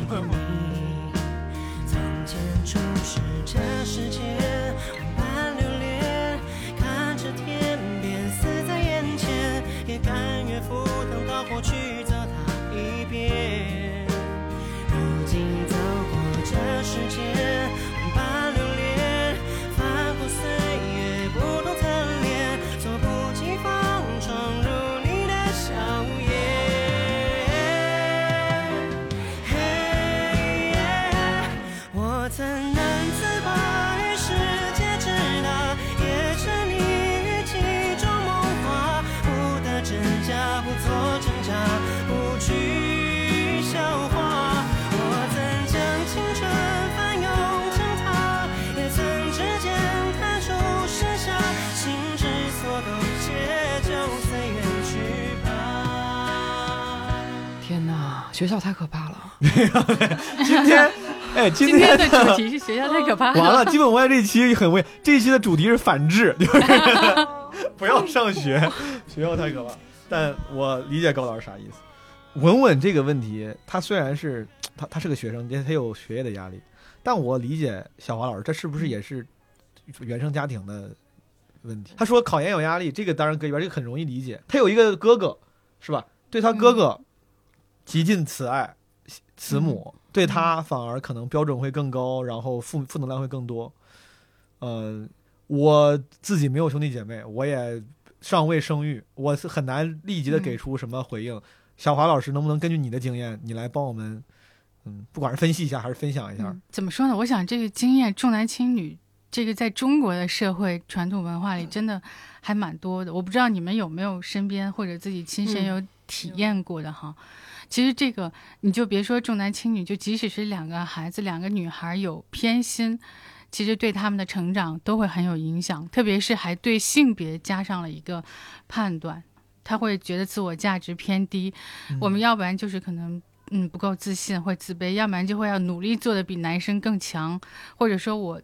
我成长的目标就是成为像男生那样，嗯，对吧？其实这个对于我们的性别来讲，真的是一个很大的伤害。是。而你如果伤害这个社会的女性，其实就是伤害这个社会。嗯，是。听那个文文说，我就挺呃挺难过的，因为你看她很很温柔，声音很好听，然后娓娓道来，但是呢，你就感觉她在强撑自己的情绪，她在呃想给大家营造出一种其实还比较轻松的感觉，她不太。会把用沉痛的方式把这个东西表述出来嘛？他还，我觉得啊，就是我感觉他有一些强颜欢笑。我觉得是因为他确实心里承受了就是很多痛苦。嗯，我感觉就是他可能在生活中，就是我的人物画像对他感觉是他应该是一个非常好接触，然后他会给你很好的反馈。嗯，我觉得可能是因为他这种环境，我就会给他带来这种，所以我就是还挺心疼他的，就是我能去共情他的这种状态。就是我觉得需要有人去给他一些关怀。其实我觉得不管是一战二战也好，就是哪怕你三战四战，如果有人能给你足够的关心、关怀和爱，其实你不会沉浸在这种痛苦里面。其实我觉得它是叠加了很多层，这东西像那个藤蔓一样就已经长满了，就是已经很难，就你很难梳理，就是你你的你的问题到底在哪儿？是是是考研？是学习？还是还是什么？就是它已经非常复杂。就是我觉得，所以我真的很心疼他。我觉得不奢求小华老师给我们一个标准答案，这东西很难有标准答案。但是，比如我先说，我觉得啊，我非常主观的感受，因为刚才我是听高老师说完之后，我觉得对，因为首先听起来，稳稳在生活中应该是挺招人喜欢的。嗯，我能想到的一个方案，对，越是不专业的人就越越愿意一下给给出解决方案。我能想到一个方案，就是如果有一些关系给了你不好的感受，在他这儿是家庭关系，可能是母亲那边的关系，但是我能。呃，抽象为就是你在生活中各种关系里，亲情、爱情、友情，有一些关系可能会给你减分。那如果有你有能力的话，可以尝试从别的关系里面寻找，我不能说补偿，但是比如说我妈对我要是最最近我俩老吵架，但是我得有几个朋友，真的我俩我们相处的很好，老能给我能量，那真不行，我就有意识的多跟他们相处，别让自己沉浸在那个亲情最近没解决好的那个漩涡里面。我在上我上台的时候，其实是一个挺享受充电，然后能给我能量的过程。如果有时候我状态不好，工作中的问题我真的是没法解决，因为东西不怨你，生活中的变量太多了，这些问题不是你靠一己之力能解决的。那我真解决不了，我也没必要死磕它。那我比如，那我就最近要不真真不行，我多上台吧，我多上台，多跟观众相处，让自己的心情能好一些。呃，对，这可能是我的建议。我因为我听起来文文可能现实生活中很招人喜欢，那真不行，可能很多很多人很喜欢你，愿意给你能量，愿意给你爱，你多跟他们待在一块儿试试。我觉得你这个方法很好，从根儿上就很好。但是我觉得这个文文呢，就是我在整个听他讲述的过程，他的声音，他用一个很轻快的声音，其实描述了一些他内心。很沉重、很沉重的那样的话题，就甚至有一些尾音，你都能听到他很无奈、很苦涩的那种状态。就他一定会受到很多人喜欢他，很多人需要他，但其实他他不能够从关系里去要东西，他更多的是要给东西出去，所以他会觉得累。但是你说的这个一个好的关系是可以治愈他的。我们原生家庭的所有的问题，为什么心理咨询可以治疗？它不能回到过去改变任何事儿，但是它是一个好的、新的、安全的关系，在关系里重新被养育，然后重新生长出自己真正的样子。这个是咨询真正意义。具体说一次两次，给什么建议，分析什么，这个都不重要，对吧？这个真正是，就是其实我我特别能够理解。刚才我说到一半停住了，因为我觉得这个话题说下去呢，我自己都会有一些情绪出来。因为我接触过很多重男轻女的家庭导致的，就是作为女性成长过程中的各种很深刻的问题。因为你被否定的太从根儿上否定了，对吧？否定的这些你永远不可能改变的东西啊，何况它是根本不应该被评价的。然后居然会是这个样子，其实我真的是觉得，呃，我们可能做工作很多时候，意你你去改变一个人，或者说你去通过我们这样的传播，能够改变一些社会的观念，这个是很重要的。嗯嗯，对于文文来说，我觉得是的，你需要一段很好的关系，你需要可以知道从关系里我可以拿东西，我可以要东西，我不是要在关系里证明自己足够优秀，去给出足够多的价值，我才。配得到关系，明白。我那我稍微多问小华老师一句。首先，我出严谨，其实我觉得似乎不能够立马判断文文他妈妈对他的情况是出于重男轻女，对吧？理论上没有，就这这某种程度是个动机揣测。但实话说，咱们如果不用这么严谨的话，大概率可能是有性别原因的。嗯啊，咱们就假设他是性别原因，或者不用假设，我就是因为刚才小华老师说这个这个性别原因造成的一些女性的啊情绪心理问题。我自己我不知道为啥，刚才你说的时候，我都有点就是眼圈红了。我不知道为啥，我感觉挺能共情的。挺能共情。我脑子里甚至想的是，如果是我，甚至我想的可能带着，比如我的女性朋友，我妈妈。然后，呃，咱们就先把稳稳这个到底是不是因为重男轻女先放一边。我现在他不在现场，没法呃确认。但比如说您接触的那些，你说有很多案例，能不能稍微分享一下？我不，当然在不透露隐私的情况下，我觉得可能听众里面有些人可能从能从这些案例和以及或者他们的恢复的呃过程中获得一些力量。其实，在我我个人接触，我也不说具体的案例，我说这一类，其实它都是这样的哈。其实我们是在不断的跟自己和解，跟妈妈、跟家人和解的过程。因为如果是妈妈这样对待我们，其实我们也知道妈妈也是这样被对待的。可能我们最终慢慢的会，啊，跟妈妈和解，跟自己内心那个我作为一个女性的部分和解，我不我并不需要跟男性一定要去竞争，比他们更强或者怎么样，慢慢的可以让自己松下来，可以享受自己作为女性的部分，然后以及我其实所有原生家庭的问题，它有一部分也是原生家庭的问题，我不能去真的解决，不要期待，千万不要期待父母会道歉，即使即使他们真的会道歉了，你也暂且一听，对吧？嗯，他们不会让用你需要的那种程度。去给你道歉的，嗯啊，可能有时候随口道个歉，你会觉得更伤心。永远不要希望他们道歉或者认错，但是我可以超越到我不需要，我原谅你们，嗯啊，我觉得这个案例它挺有代表性，就是就像，呃，刚才小华老师说，就这种时候，可能身边人的点滴的爱和支持会治愈。呃，我是想跟听众说，就是希望这个东西，咱们老说很多时候分享，我们通过播客很难真的解决某一类问题，但至少能做到的是所谓的叫 raise awareness，就是唤起关注，希望大家能够更意识到身边的女性朋友，她们会因为成长原因和不可改变的社会客观环境会有这样的痛苦，大家可以更关注一些他们的这方面的情绪，给出一些支持。啊、好，那咱们听完了文文的分享，听听下一个朋友的分享。下一个是文字投稿，这个人叫旺仔。好，毛东你好，各位客座主播好，我是旺仔。上周末在亲戚家吃饭，一个亲戚突然告诉我，听说你之前的高中同学就是你们校长的女儿，也在你那个城市工作，还是在某某（括号一个很有权力的部门呢）。啊，你啥时候约他出来吃吃饭，联络一下感情呗，肯定对你工作有帮助啊。这个亲戚建议旺仔可以跟老同学联系一下。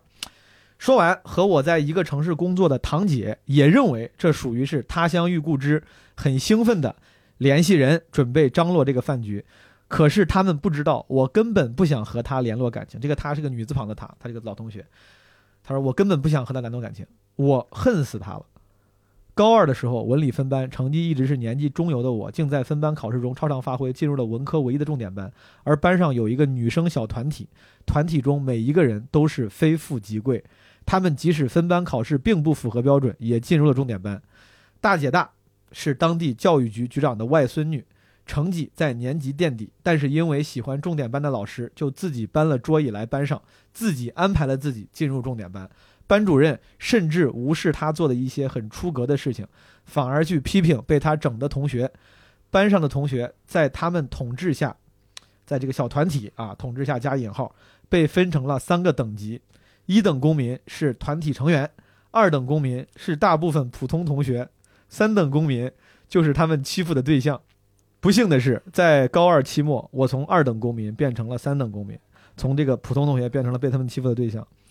导火索是班主任突然心血来潮，搞了一个班干部民主测评，要求大家匿名给每一位班干部打分。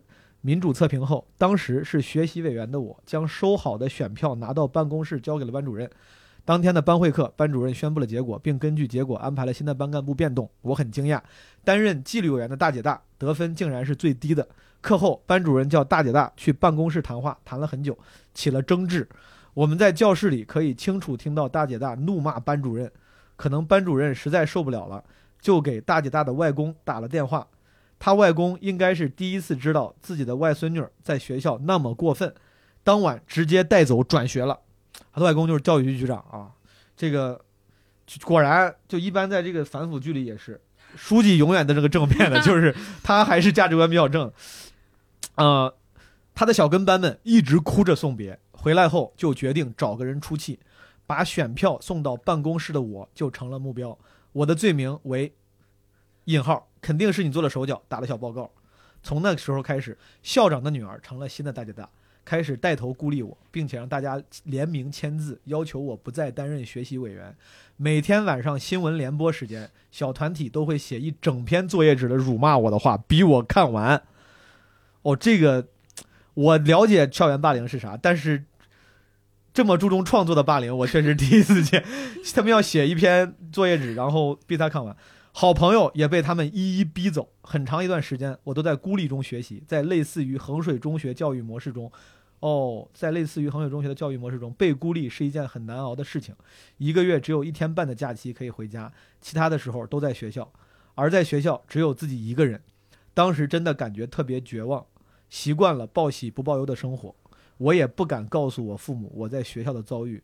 而因为见识过老师之前默许大姐大的一些行为，我认为告诉老师也不是一个有效的办法。我每天最平静的时候是晚上躺在床上，带上偷偷带到学校来的 MP3，在无尽的黑夜思考接下来的高三生活该怎么办。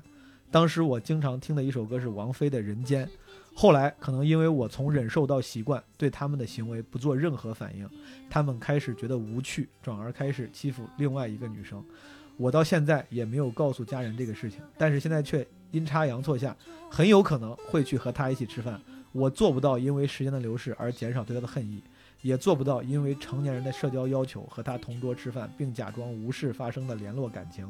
我很苦恼，而饭局就像是一颗定时炸弹，我很想从容面对，又觉得自己百分之九十九的可能会落荒而逃。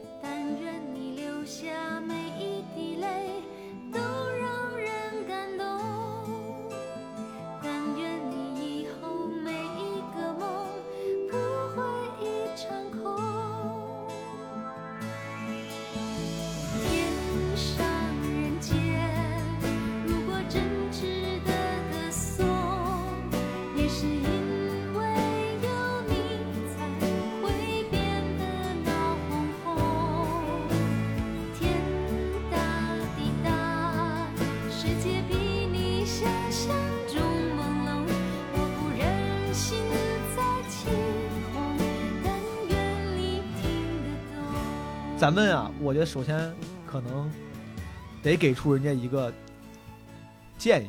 我是想给，就他，比如他他现在不知道要不要去，要不要跟家长说啥的，啊，但是在那之前，咱们先聊一聊这个事儿，就是你们在这种事儿上有共鸣吗？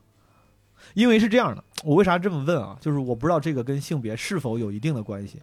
男生之间的仇恨、暴力和矛盾相对来说是更显性的。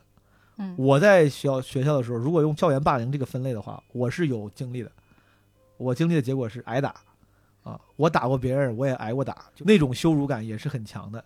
一帮人拽着打你，可能就像他说的，在女生的情况下，可能他们会选择更不暴力，但是可能说不定伤害更强的一些别的行为，就像刚才说写完一整页辱骂的话让你看完啥的。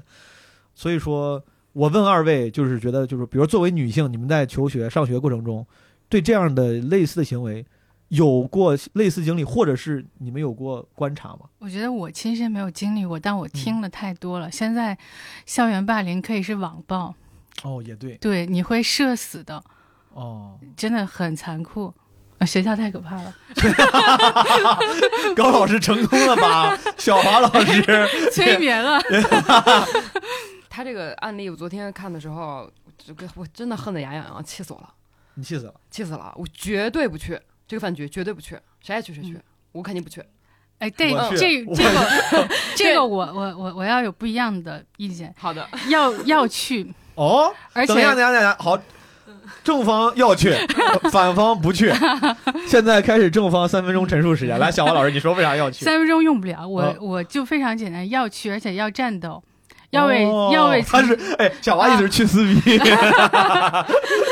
你说一定要为当初那个不能为自己做什么的自己做点什么，这个非常重要。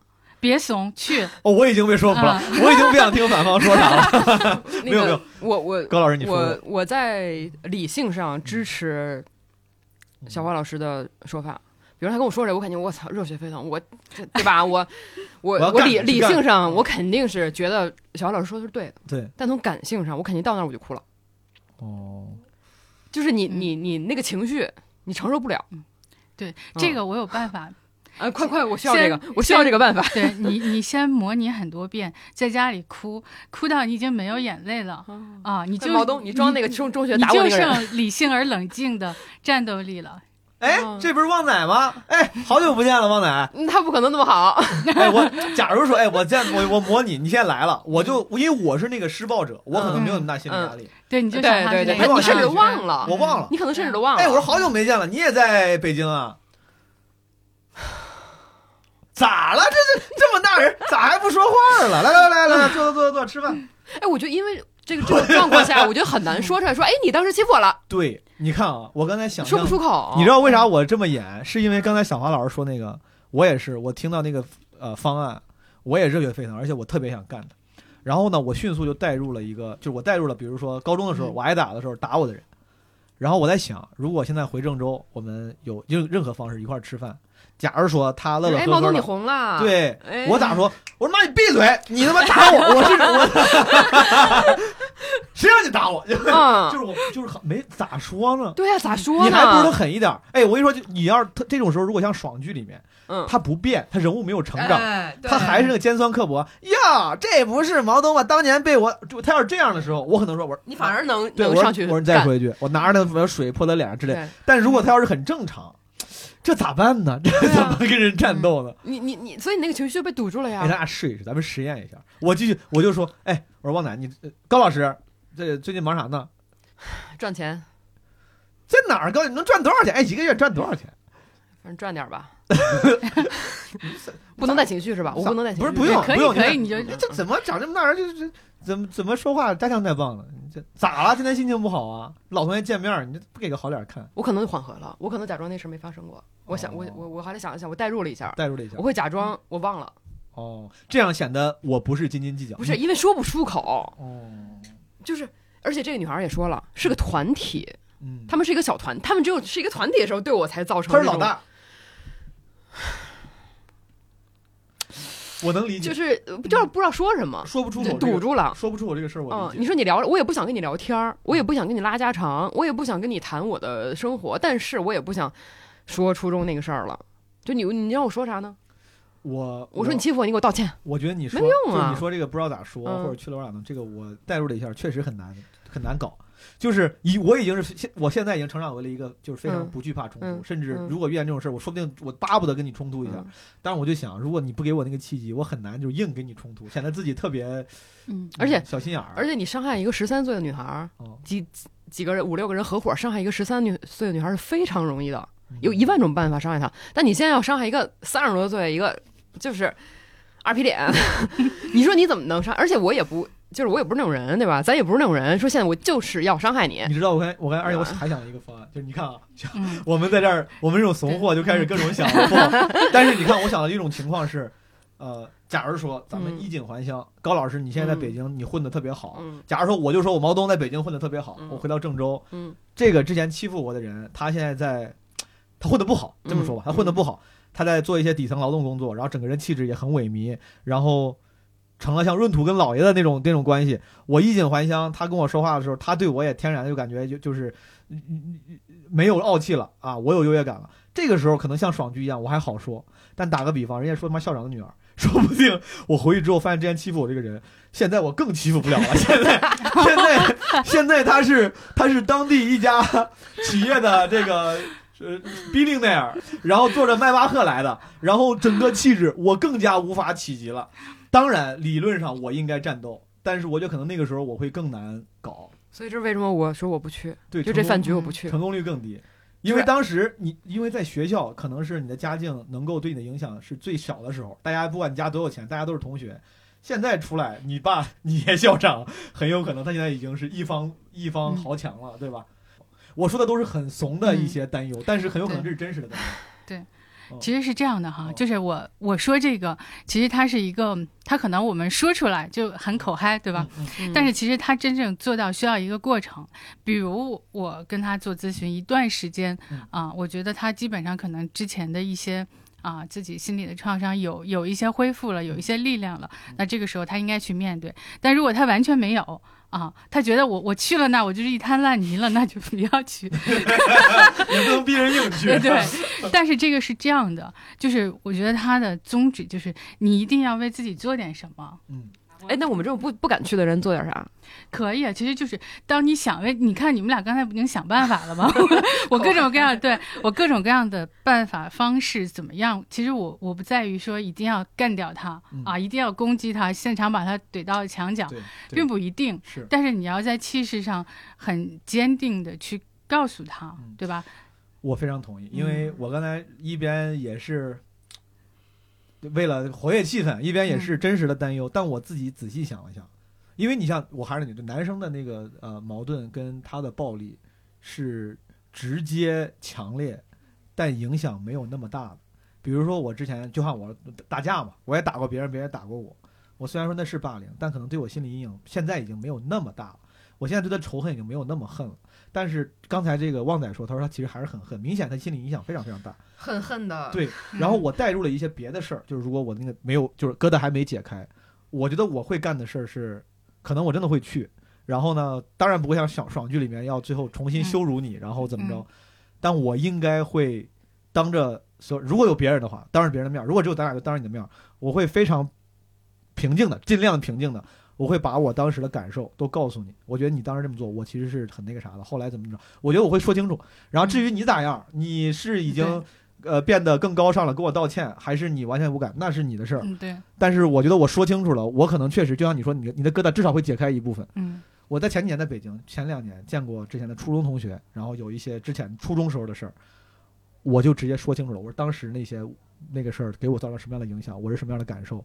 他怎么回应？说实话，我已经忘了。我们吃了海底捞，我完全忘了。但是我非常确定的是，我终于说出来了，告诉他了，我就有一块石头落地了啊。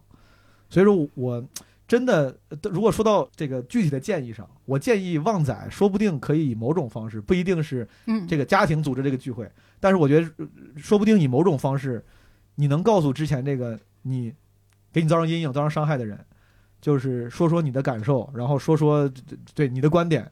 不管他反应如何，我觉得多少应该都会有些帮助。可能不要对对方的回应抱期望，不用期待，不用抱期望。对，我坚定不移的站在不去，不去，不聊，嗯，不聊。哦，就是爱谁谁，我以后过我的日子。就是你，你从我的记忆里。就抹不去哈，就偶尔还还会挖出来哭一下，但是就是我可以把这个东西封存，放在阁楼上，放在什么地下室，随便你爱放在放在，你跟我没有关系。我觉得这高老师，你看我俩这个，就是也是就是每个人因为性格不同，或者是什么各种方面不同，进化出的不同的自我保护，或者是自我开解的方式。我其实这些这些年，我观察自己自我保护跟自我开解的方式，就是我说出去，我把那个垃圾倒出去，我让自己的负担小一些。你去消化去。我感觉啊，嗯，我感觉可能我跟你相比，我跟他的经历更像。嗯，就是我们俩的经历更更相近，所以我更能理解他。他他说的是什么意思？你看我，其实我平时还挺坚强，对吧？对，对吧？但是我我很少哭，对吧？但我每次说这个事儿必哭，就可能这种应激。是，我已经不会为他伤心了，就是我不会被伤害到了，但是我应激性的我还会哭，就是那这个坎儿就说明我迈不过去嘛。嗯，就你想。呃，十三到十五岁，一个很人格发展的一个很重要的阶段，你整整整三年，嗯，你怎么你怎么就说哦，我我就就就过去了，就没没关系，我我吃继续吃海底捞。其实这个就是说。就我们可能作为，比如说家长啊，作为所谓的老师啊，都会劝啊，已经过去了，就是小孩子啊什么的，应该忘掉。或者我们自己也认为，我不应该再提了。对你理性上告诉自己，你已经长大了。对，但其实这个就是我说的潜意识里面，我们在那个地下室里存了那么多的垃圾，对吧？他们是垃圾，你应该丢给那个人去的。为什么存在自己地下室里？他在腐烂，他在。有一些什么有毒的气体出来伤害到我自己，其实真正重要的就是不要让它伤害到我自己了。我也不是为了伤害你，但是我要把这些东西还给你。反正对对这个妹妹来说，我觉得就是不管是用那个小王老师的方法、毛东的方法，或者说极端一点像我这种，我觉得他都可以选。就我觉得他有不同的路可以选，我觉得他都不用你都试试。对，不不用纠结，就是你选哪个路都是可以的。对，这个方法很多，选自己最适合的，但是。我们当然希望你能够找出找到一个方式，能尽量让开解自己，不要让这个痛苦自己就是对一直深埋在里面，对吧？所以我想到岳云鹏之前说那个说那个，他原来当服务员，哦，有人欺负他，哦，我记得看过这个，他他后买买车买房都都红了，嗯，问他说你能原谅他吗？我不能，嗯，对，这个不这不需要原谅，可以恨，但是其实我们用什么方法哈，这个都不重要。就像我之前一开始也说过，一定是我们如果愿意的话，可以通过一段。关系里面的啊，我们这样去袒露，然后去聊，其实找到每个人的那个里面的情绪的内核是不一样的，所以你能发出来，所以他可能不能发出来，所以我们要找到这个，然后找到合理的方法，能够让他可以出来。关键还是让他可以出来，不要封存在自己里面。我多说一句，就是就是唠家常一样的话，我觉得至少这个事儿啊，旺仔，我看起来听起来跟家人的关系还不错。比如他的姐姐也会建议他，主要你去跟人走动走动，就是这还是互相关心的。我觉得如果家庭关系还可以的话，我觉得这个事儿其实至少可以跟家人说清楚。我觉得至少你可以跟家人说清楚，你说这人我其实我不喜欢，啊，那人是对对对对那对对个那人是长对对对嗯对，我非常同意，非常同意，对非常同意。呃，就是嗯对，可以至少跟家人说，说不定你就已经能好好你。甚至你也不用说原因，就是我不想见，嗯，对，嗯，都行。好，咱们听听下一个投稿是来自小土豆。嗨，毛书记、纸壳听友朋友们，你们好，我是小土豆，九三年的射手座女生。说九三年意思是三十加啦。说射手座是觉得自己应该是外向型、开朗型人格。我现在在广州一所大学读博士，开学就是博士四年级了。嗯，现在一个人坐在实验楼后面的路边，吹着晚风，听着草丛里昆虫的嗡嗡声，看着路灯下经过的车和人，赶在截止日期的尾巴录制这个音频，想分享一个内心敏感又热烈的女孩子的一点心事，希望可以从最爱的播客这里得到帮助，也希望可以作为一个小例子分享给有着同样苦恼的小伙伴们。万千不安的人中，不只有你，也有远方的我，你并不孤单。好好活着，我们一定都会走过这段难熬的日子，会越来越好的。那按流程来，我的情绪问题，呃，首先是课题，博士课题进展的并不顺利，在做课题的过程中，嗯，没有那种眼前一亮、兴奋的感觉，得到的正向反馈不多，忙着做事。这里的忙着做事并并不高级，指的就是一些杂事，包括值日啊、买试剂、报账、联系下场采样等等杂活，做事效率又不高，会让我怀疑我是不是真的适合这条道路，产生情绪上的问题、焦虑。嗯，有情绪的时候，甚至会暴饮暴食，会在晚上十一二点钟吃东西，让自己心里变得踏实。但我知道那个时候并不饿，我只是想通过吃东西让自己心里有安全感。胃被填满了，好像飘着的心就定下来了一样，然后第二天胃就会不舒服。这几年明显感觉快乐的阈值变高了，很久没有像从前一样开怀傻笑了。对什么事儿的期待也不高，没那么期待毕业工作，没那么期待恋爱，也没那么期待婚姻。尝试健身也发现确实可以快乐，但持续的时间并不长。今年开始有些失眠，睡眠质量低，情绪上遇到的问题也不敢和家人朋友说，怕家人担心，怕朋友觉得自己负能量。而且通常自己是扮演那个关心、担心家里人、帮朋友排忧解难的角色。嗯，这期间难过的时候也尝试过和朋友倾诉，但他们给我的建议都是我知道的，例如都不容易啊，都会过去的，健康快乐就好了，不要想这些等等。这些道理我都懂，但这些不管用呀，不能解决我情绪上的问题。后面我也就不敢再，呃，和他们分享了。中间有一次，一个朋友给我说：“嗯，你不要那么多负能量。”我就怕了，我不想这样，我只想做一个暖烘烘的小太阳。所以从那以后，每次分享朋友，每次分享给朋友的生活碎片，也都是快乐的碎片，有趣的生活状态。哪怕说一件不好的事，也会马上跟一句“不过没关系的，我打算怎样怎样”，然后以一个不让大家担心的结尾，呃，担心的话来结尾。今年情绪上不安更明显了，开学前就会特别焦虑，觉得明年六月份就毕业了，还有一堆实验要做。呃，有些还不知道从何入手，留给我的时间不多了，就有点害怕开学，也害怕有新生，害怕跟人打交道。今年甚至焦虑到控制不住就会流眼泪。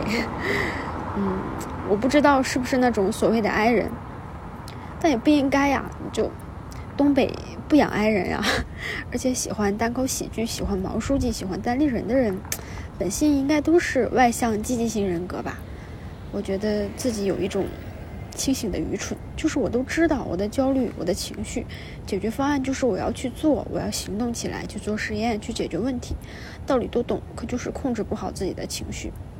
可能，嗯，过了这段时间就好了吧？可能开学忙起来就好了吧？看我又开始以有解决方案来总结陈词了，唉，慢慢改吧。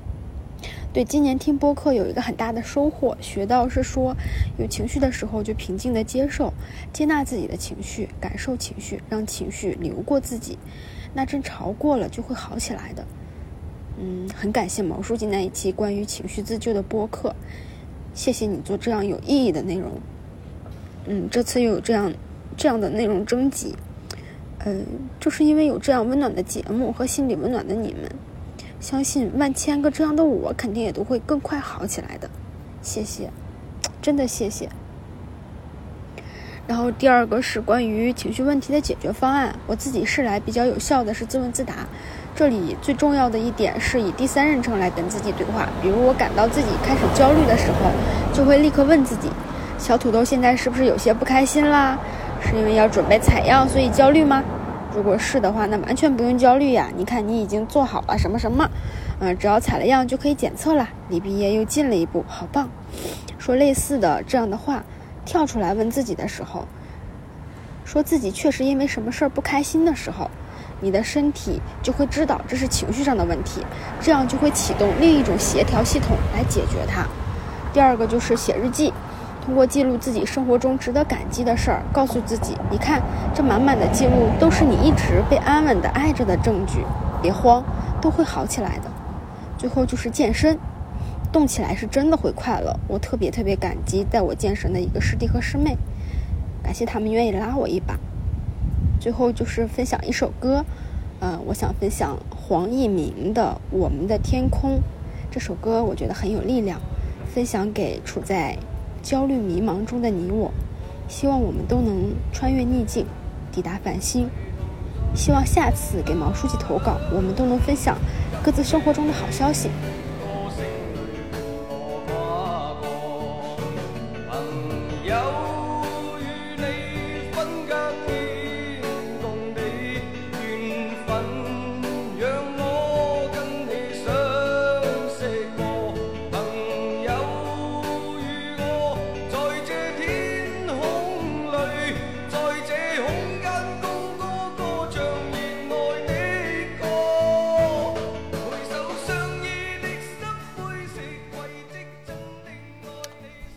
你。小土豆老师，我觉得表达如此之清晰，他甚至 我感觉对自我认知的深刻和解决方案的科学，让我觉得我没有啥能帮上他。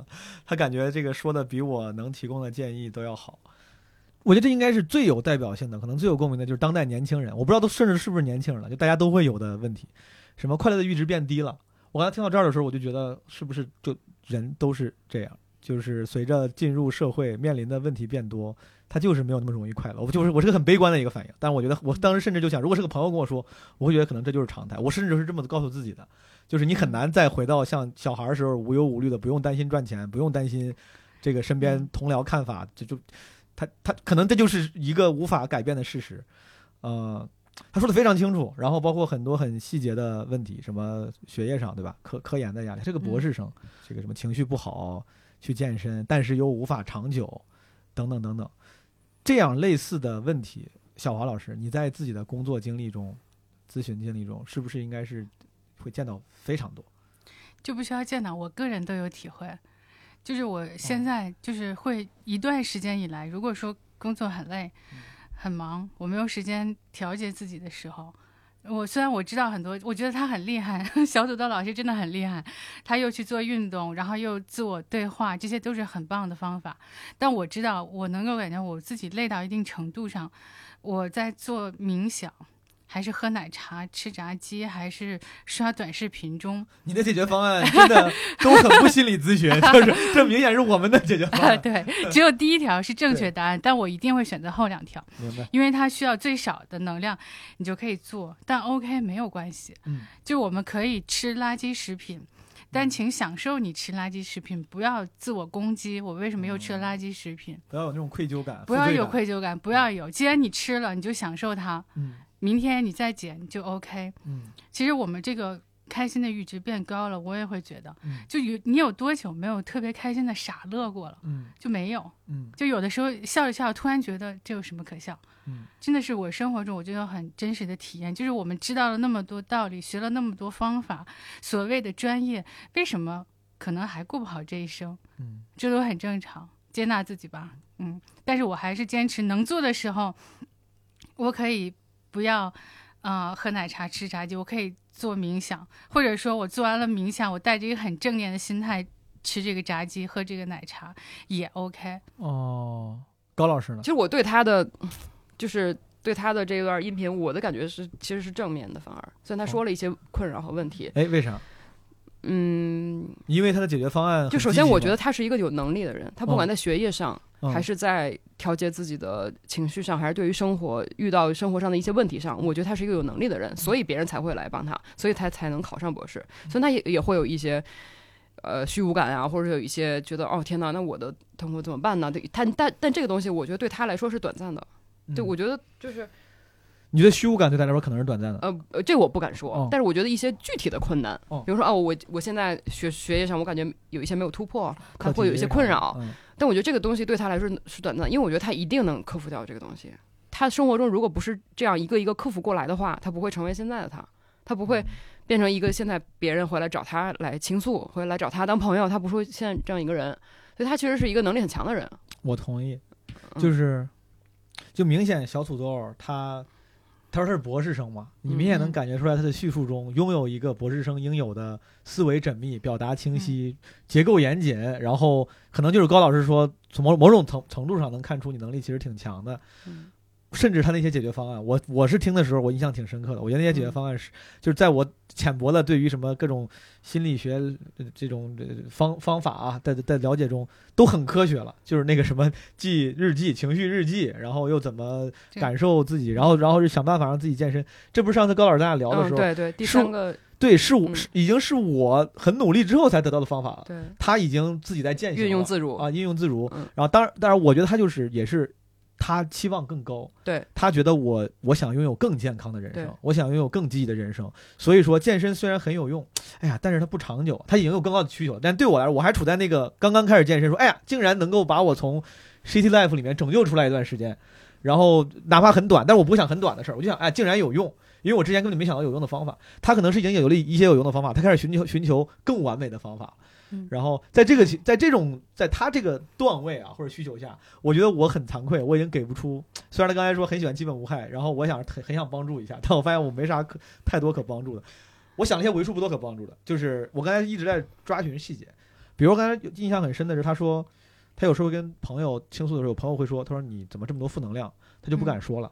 对我的建议就是远离这样的朋友，就是很有用我。我不觉得这是好朋友，我也就是觉得是，对，就是如果有个朋友他不想听你的负能量，当然呃有各种不一样的朋友，也可能这个朋友会在别的方面给你很多帮助，你可能还是很想很很需要他，你俩需要互相扶持，但不是说你就是负能量。我觉得这个他就是你的这个朋友的这个评论，我觉得是很不健康的。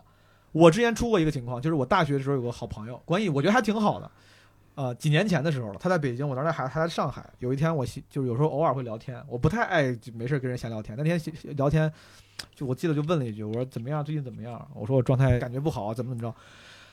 我后来想，他当时一定可能，说不定在某个 party 或者在某个啥，他完全无法共鸣，他可能也没多想，他就说怎么你天天就类似于怎么老倾诉点负能量。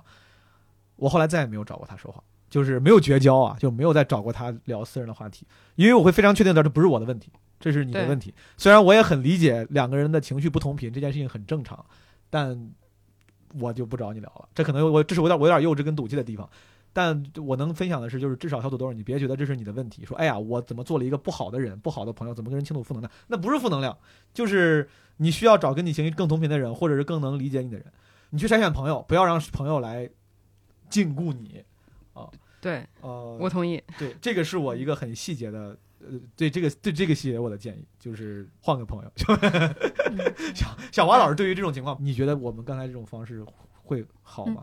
我觉得这个方式 OK，就好像你说的过程，我我在之前我可能就想问你，而且我之前也一直有好奇，就是你们会不会对自己有一个啊、什么样的包袱？就是我在这个聚会上，我要负责调动气氛，或者说我要去抛梗，我一定要是很正能量、很开心。我我觉得我对自己的理解，如果这个聚会里面没有人来承担活跃气氛的角色，我就会自然而然的就是想，我因为我害怕尴尬，我那个害怕尴尬，我感觉某种程度上，我不知道是不是，某种程度上跟我拿着饭盘在食堂里面害怕被注视的那种尴尬、羞耻，甚至有点共通之处。我不想让人觉得我怎么这么窘迫一样。当我在饭局上没有人在说话的时候，我觉得哎呀，我害怕别人觉得怎么这个饭局这么窘迫。我就会不由自主的用另外那套外向型人格。我一直说，我觉得外向对我来说是是一种技能，它是个被动技能。当这个这情景呃比较尴尬的时候，没有人去活跃气氛的时候，这个被动技能就会被动发动，我就开始活跃气氛。但是，一旦这个饭局上有人承担起我这个角色了，我会非常开心的、非常舒适的不说话，就是待在那儿。哎，那你会累吗？如果说你要主动充当那个调动气氛累的人，累的。呃，我我这样说有点矫情了，不一定。当它不是你的本性，而是一个技能的时候，你在你在劳动，这个劳动一定是会消耗能量的。嗯但具体，比如这天晚上咱们这个 social 活动回家之后，我累不累？它取决于，比如我用这个外向技能消耗了五十点能量，但有可能在我消耗五十点能量的情况下，今天这个局特别开心，他给我又充了一百点能量，很有可能我回家之后是正五十、对吧？但有可能这个是我好不容易花了五十点能量，最后也把这个气氛活跃到了五十度，加了五十点能量，这就是零。回家之后就嗯哎也没啥感觉，对吧？嗯甚至我花了五十点，只加了二十点，那我就是负三十点。我觉得取决于这个局被我活跃的怎么样，但是它不是天然充电的，因为我认识一些朋友，比如说大一，我记得就是我一个朋友，这个文化有限主播大一，他是那种就喜欢跟朋友一块儿交流，嗯他会在跟人跟人的沟通里面获得能量的人，嗯他根本就不没法用数值。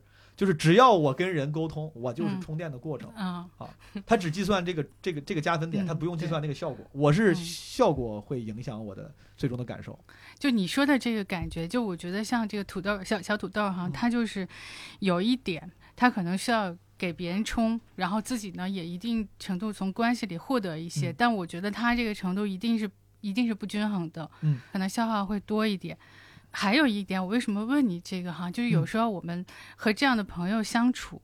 啊，是一个相对有点有毒的关系，还是说一个就是一个熟人关系，无所谓，嗯是在于我愿不愿意承担他投射给我的那个期待。嗯，就比如说我在这个聚会里没人说话，我就不说话，跟我有什么关系？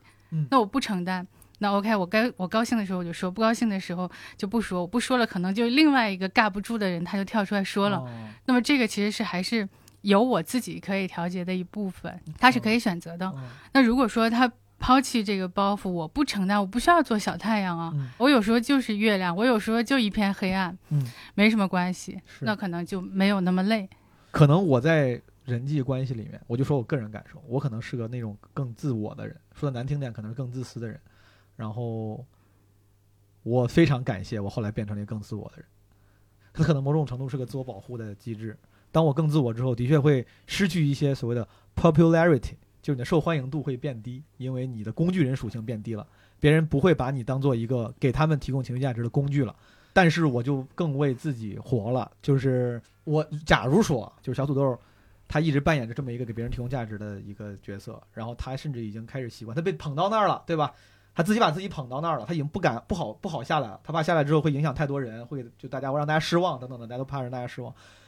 如果真的是这样的话，我觉得可以，是不是就不用让自己背这么大的责任跟负担？我会用另外一个角度考虑这个问题是什么呢？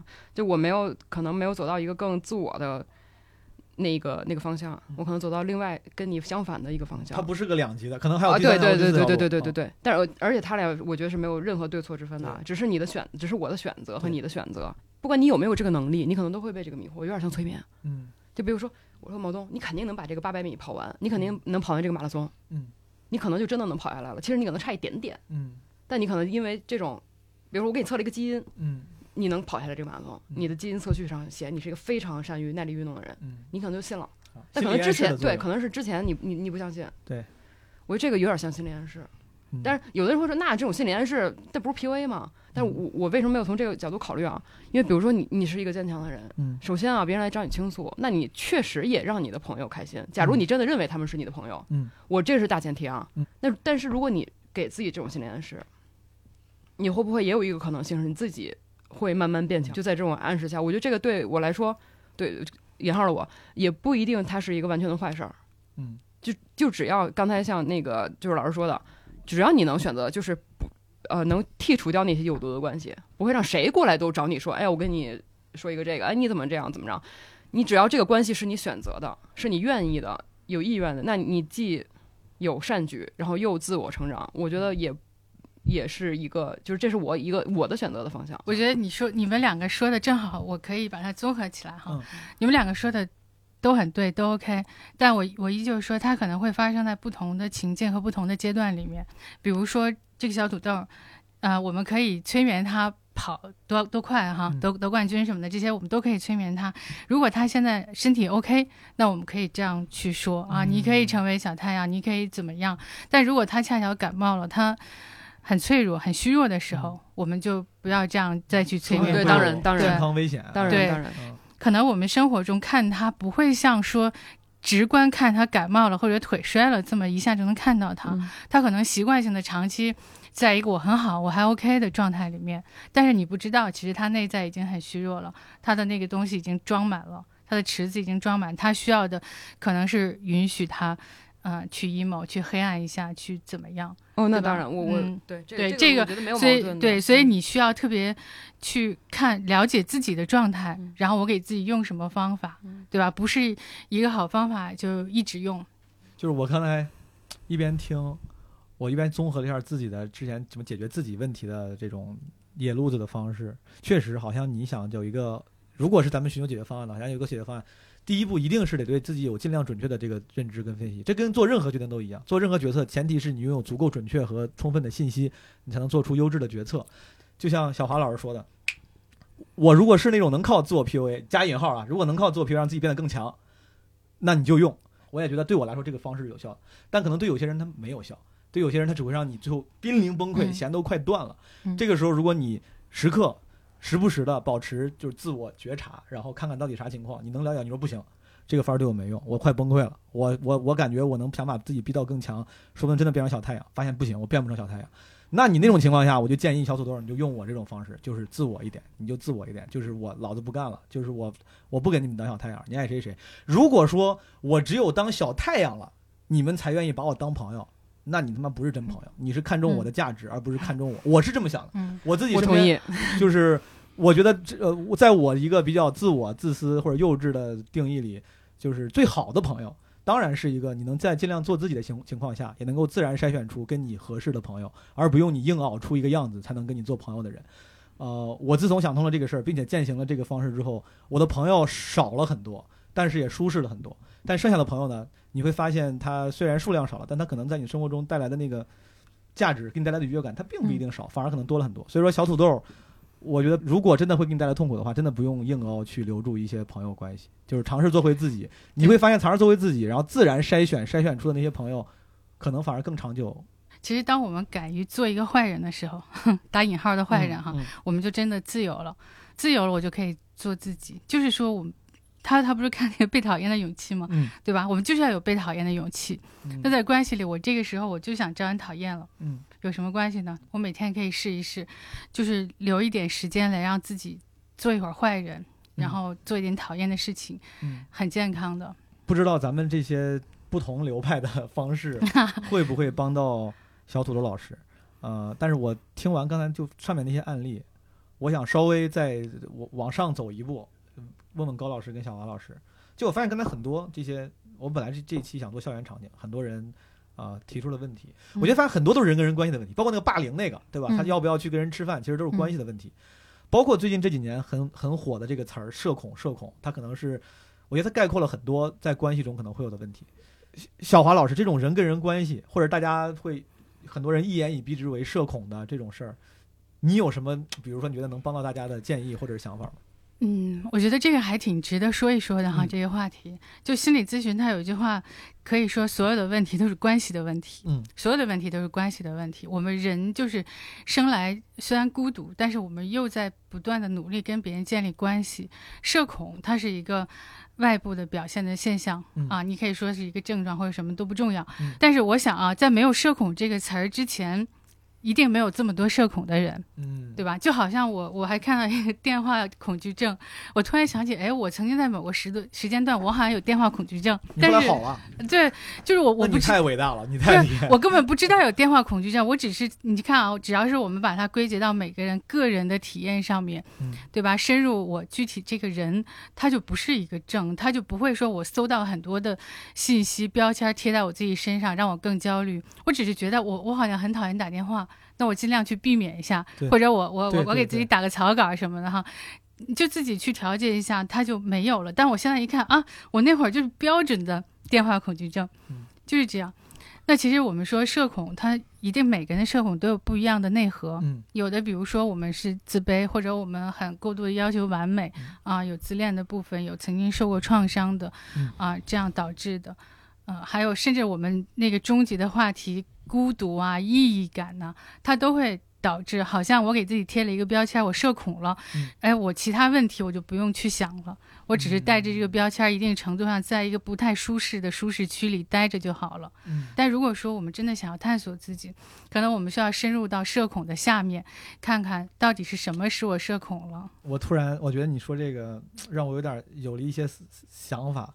就之前有朋友说，那个朋友说好像是罗翔老师某讲座里说的，说人的思考的深度是被表达所决定的。这个人的甚至思考的深度是被词汇量决定的。我当时第一第一时间听到这个话，我觉得好像有点这个反直觉，就不本来不应该是相反的嘛？嗯但后来发现，就是当你的词汇量跟表达，你能有更多表达的那个形来形容的时候，你的那个观点，整个的就是思想反而会显得不一样。我本来觉得像社恐这样词儿的发明，很多表达新的发明，它本来是帮助了很多人，终于能说清自己的问题了。嗯就是这是第一步啊，就是有很多人在这些词儿发明之前，他的表达能力有限，语文能力有限的时候，他说不清楚。所以说第一步它是个好事儿，有更多的表达，更多的词汇，让大家觉得哦，我终于能够更准确的让别人知道我是啥情况了。但是就像小王老师说的，如果是第二步，当你过度的抽象化、过度的标签化的时候，它其实有时候可能会阻碍你更准确的探索背后真实的原因，因为这个标签如此之好用，这个表达、这个词汇涵盖如此之广，对，你如此之容易的能把自己放进去。你说啊，我就我之前一直找不到我的味儿，我的味儿在这儿了，但是可能这个味儿其实是一个非常非常大的一个体育场，可能你还需要在这体育场再继续找处于你的那个位置，可能你得需要进一步的探索。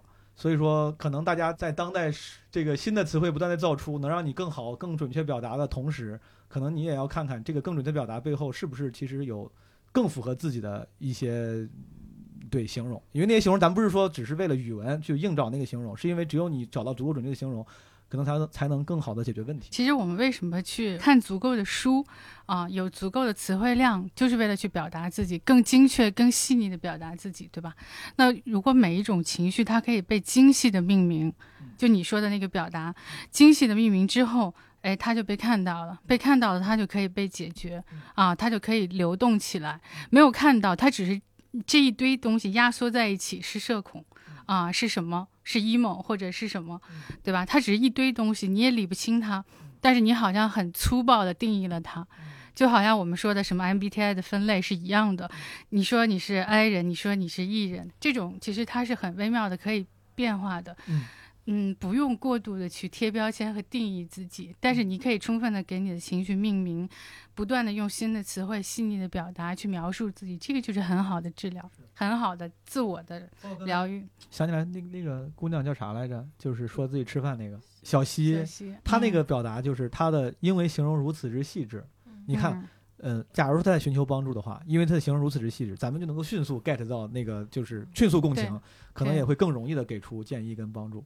对我觉得就是，如果说听众里面啊有朋友可能有类似的情绪问题，希望寻求帮助的话，可能第一步说不定就是呃观察一下自己的情绪，然后想办法把它细致的给给给表达出来。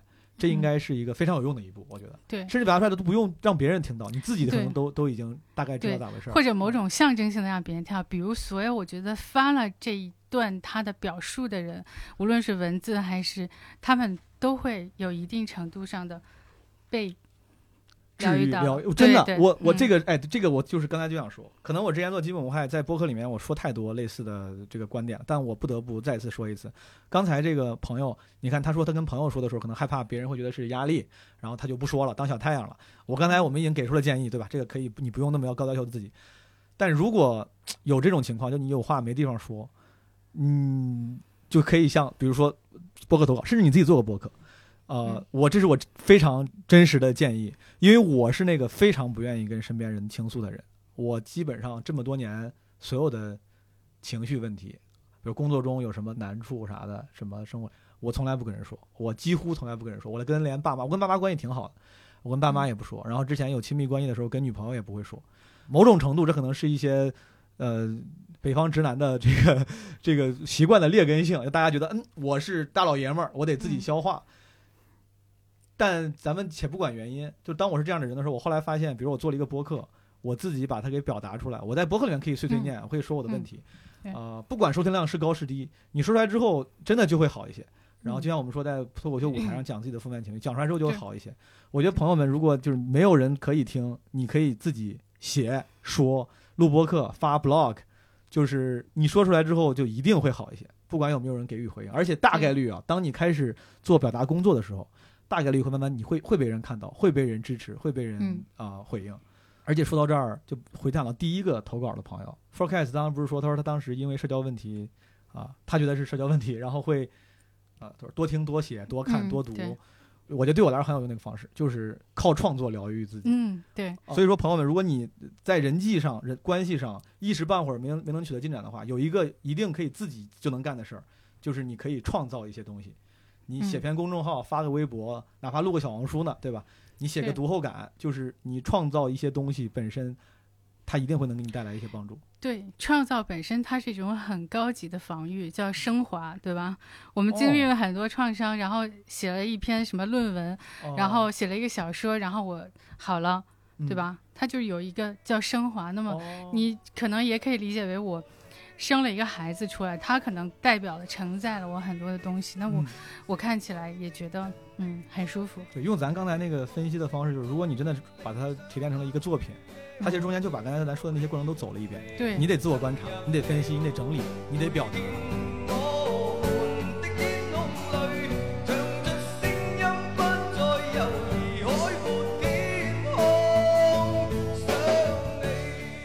感谢诸位收听本期的基本无害化疗师特别企划，也感谢京东健康心理服务中心在开学季这个节点跟基本无害一起联合呈现这样的选题。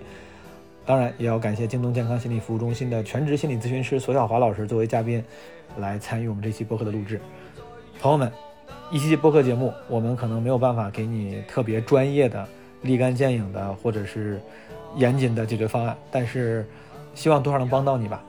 更重要的是，我特别希望这些投稿里面的问题能够引起大家的关注。如果你身边的朋友可能有类似这样的，但你之前没有注意到的情绪问题，可以给他们一些关心和支持。最后，希望大家都能够开心的、笃定的过好自己的生活。下期再见，拜拜。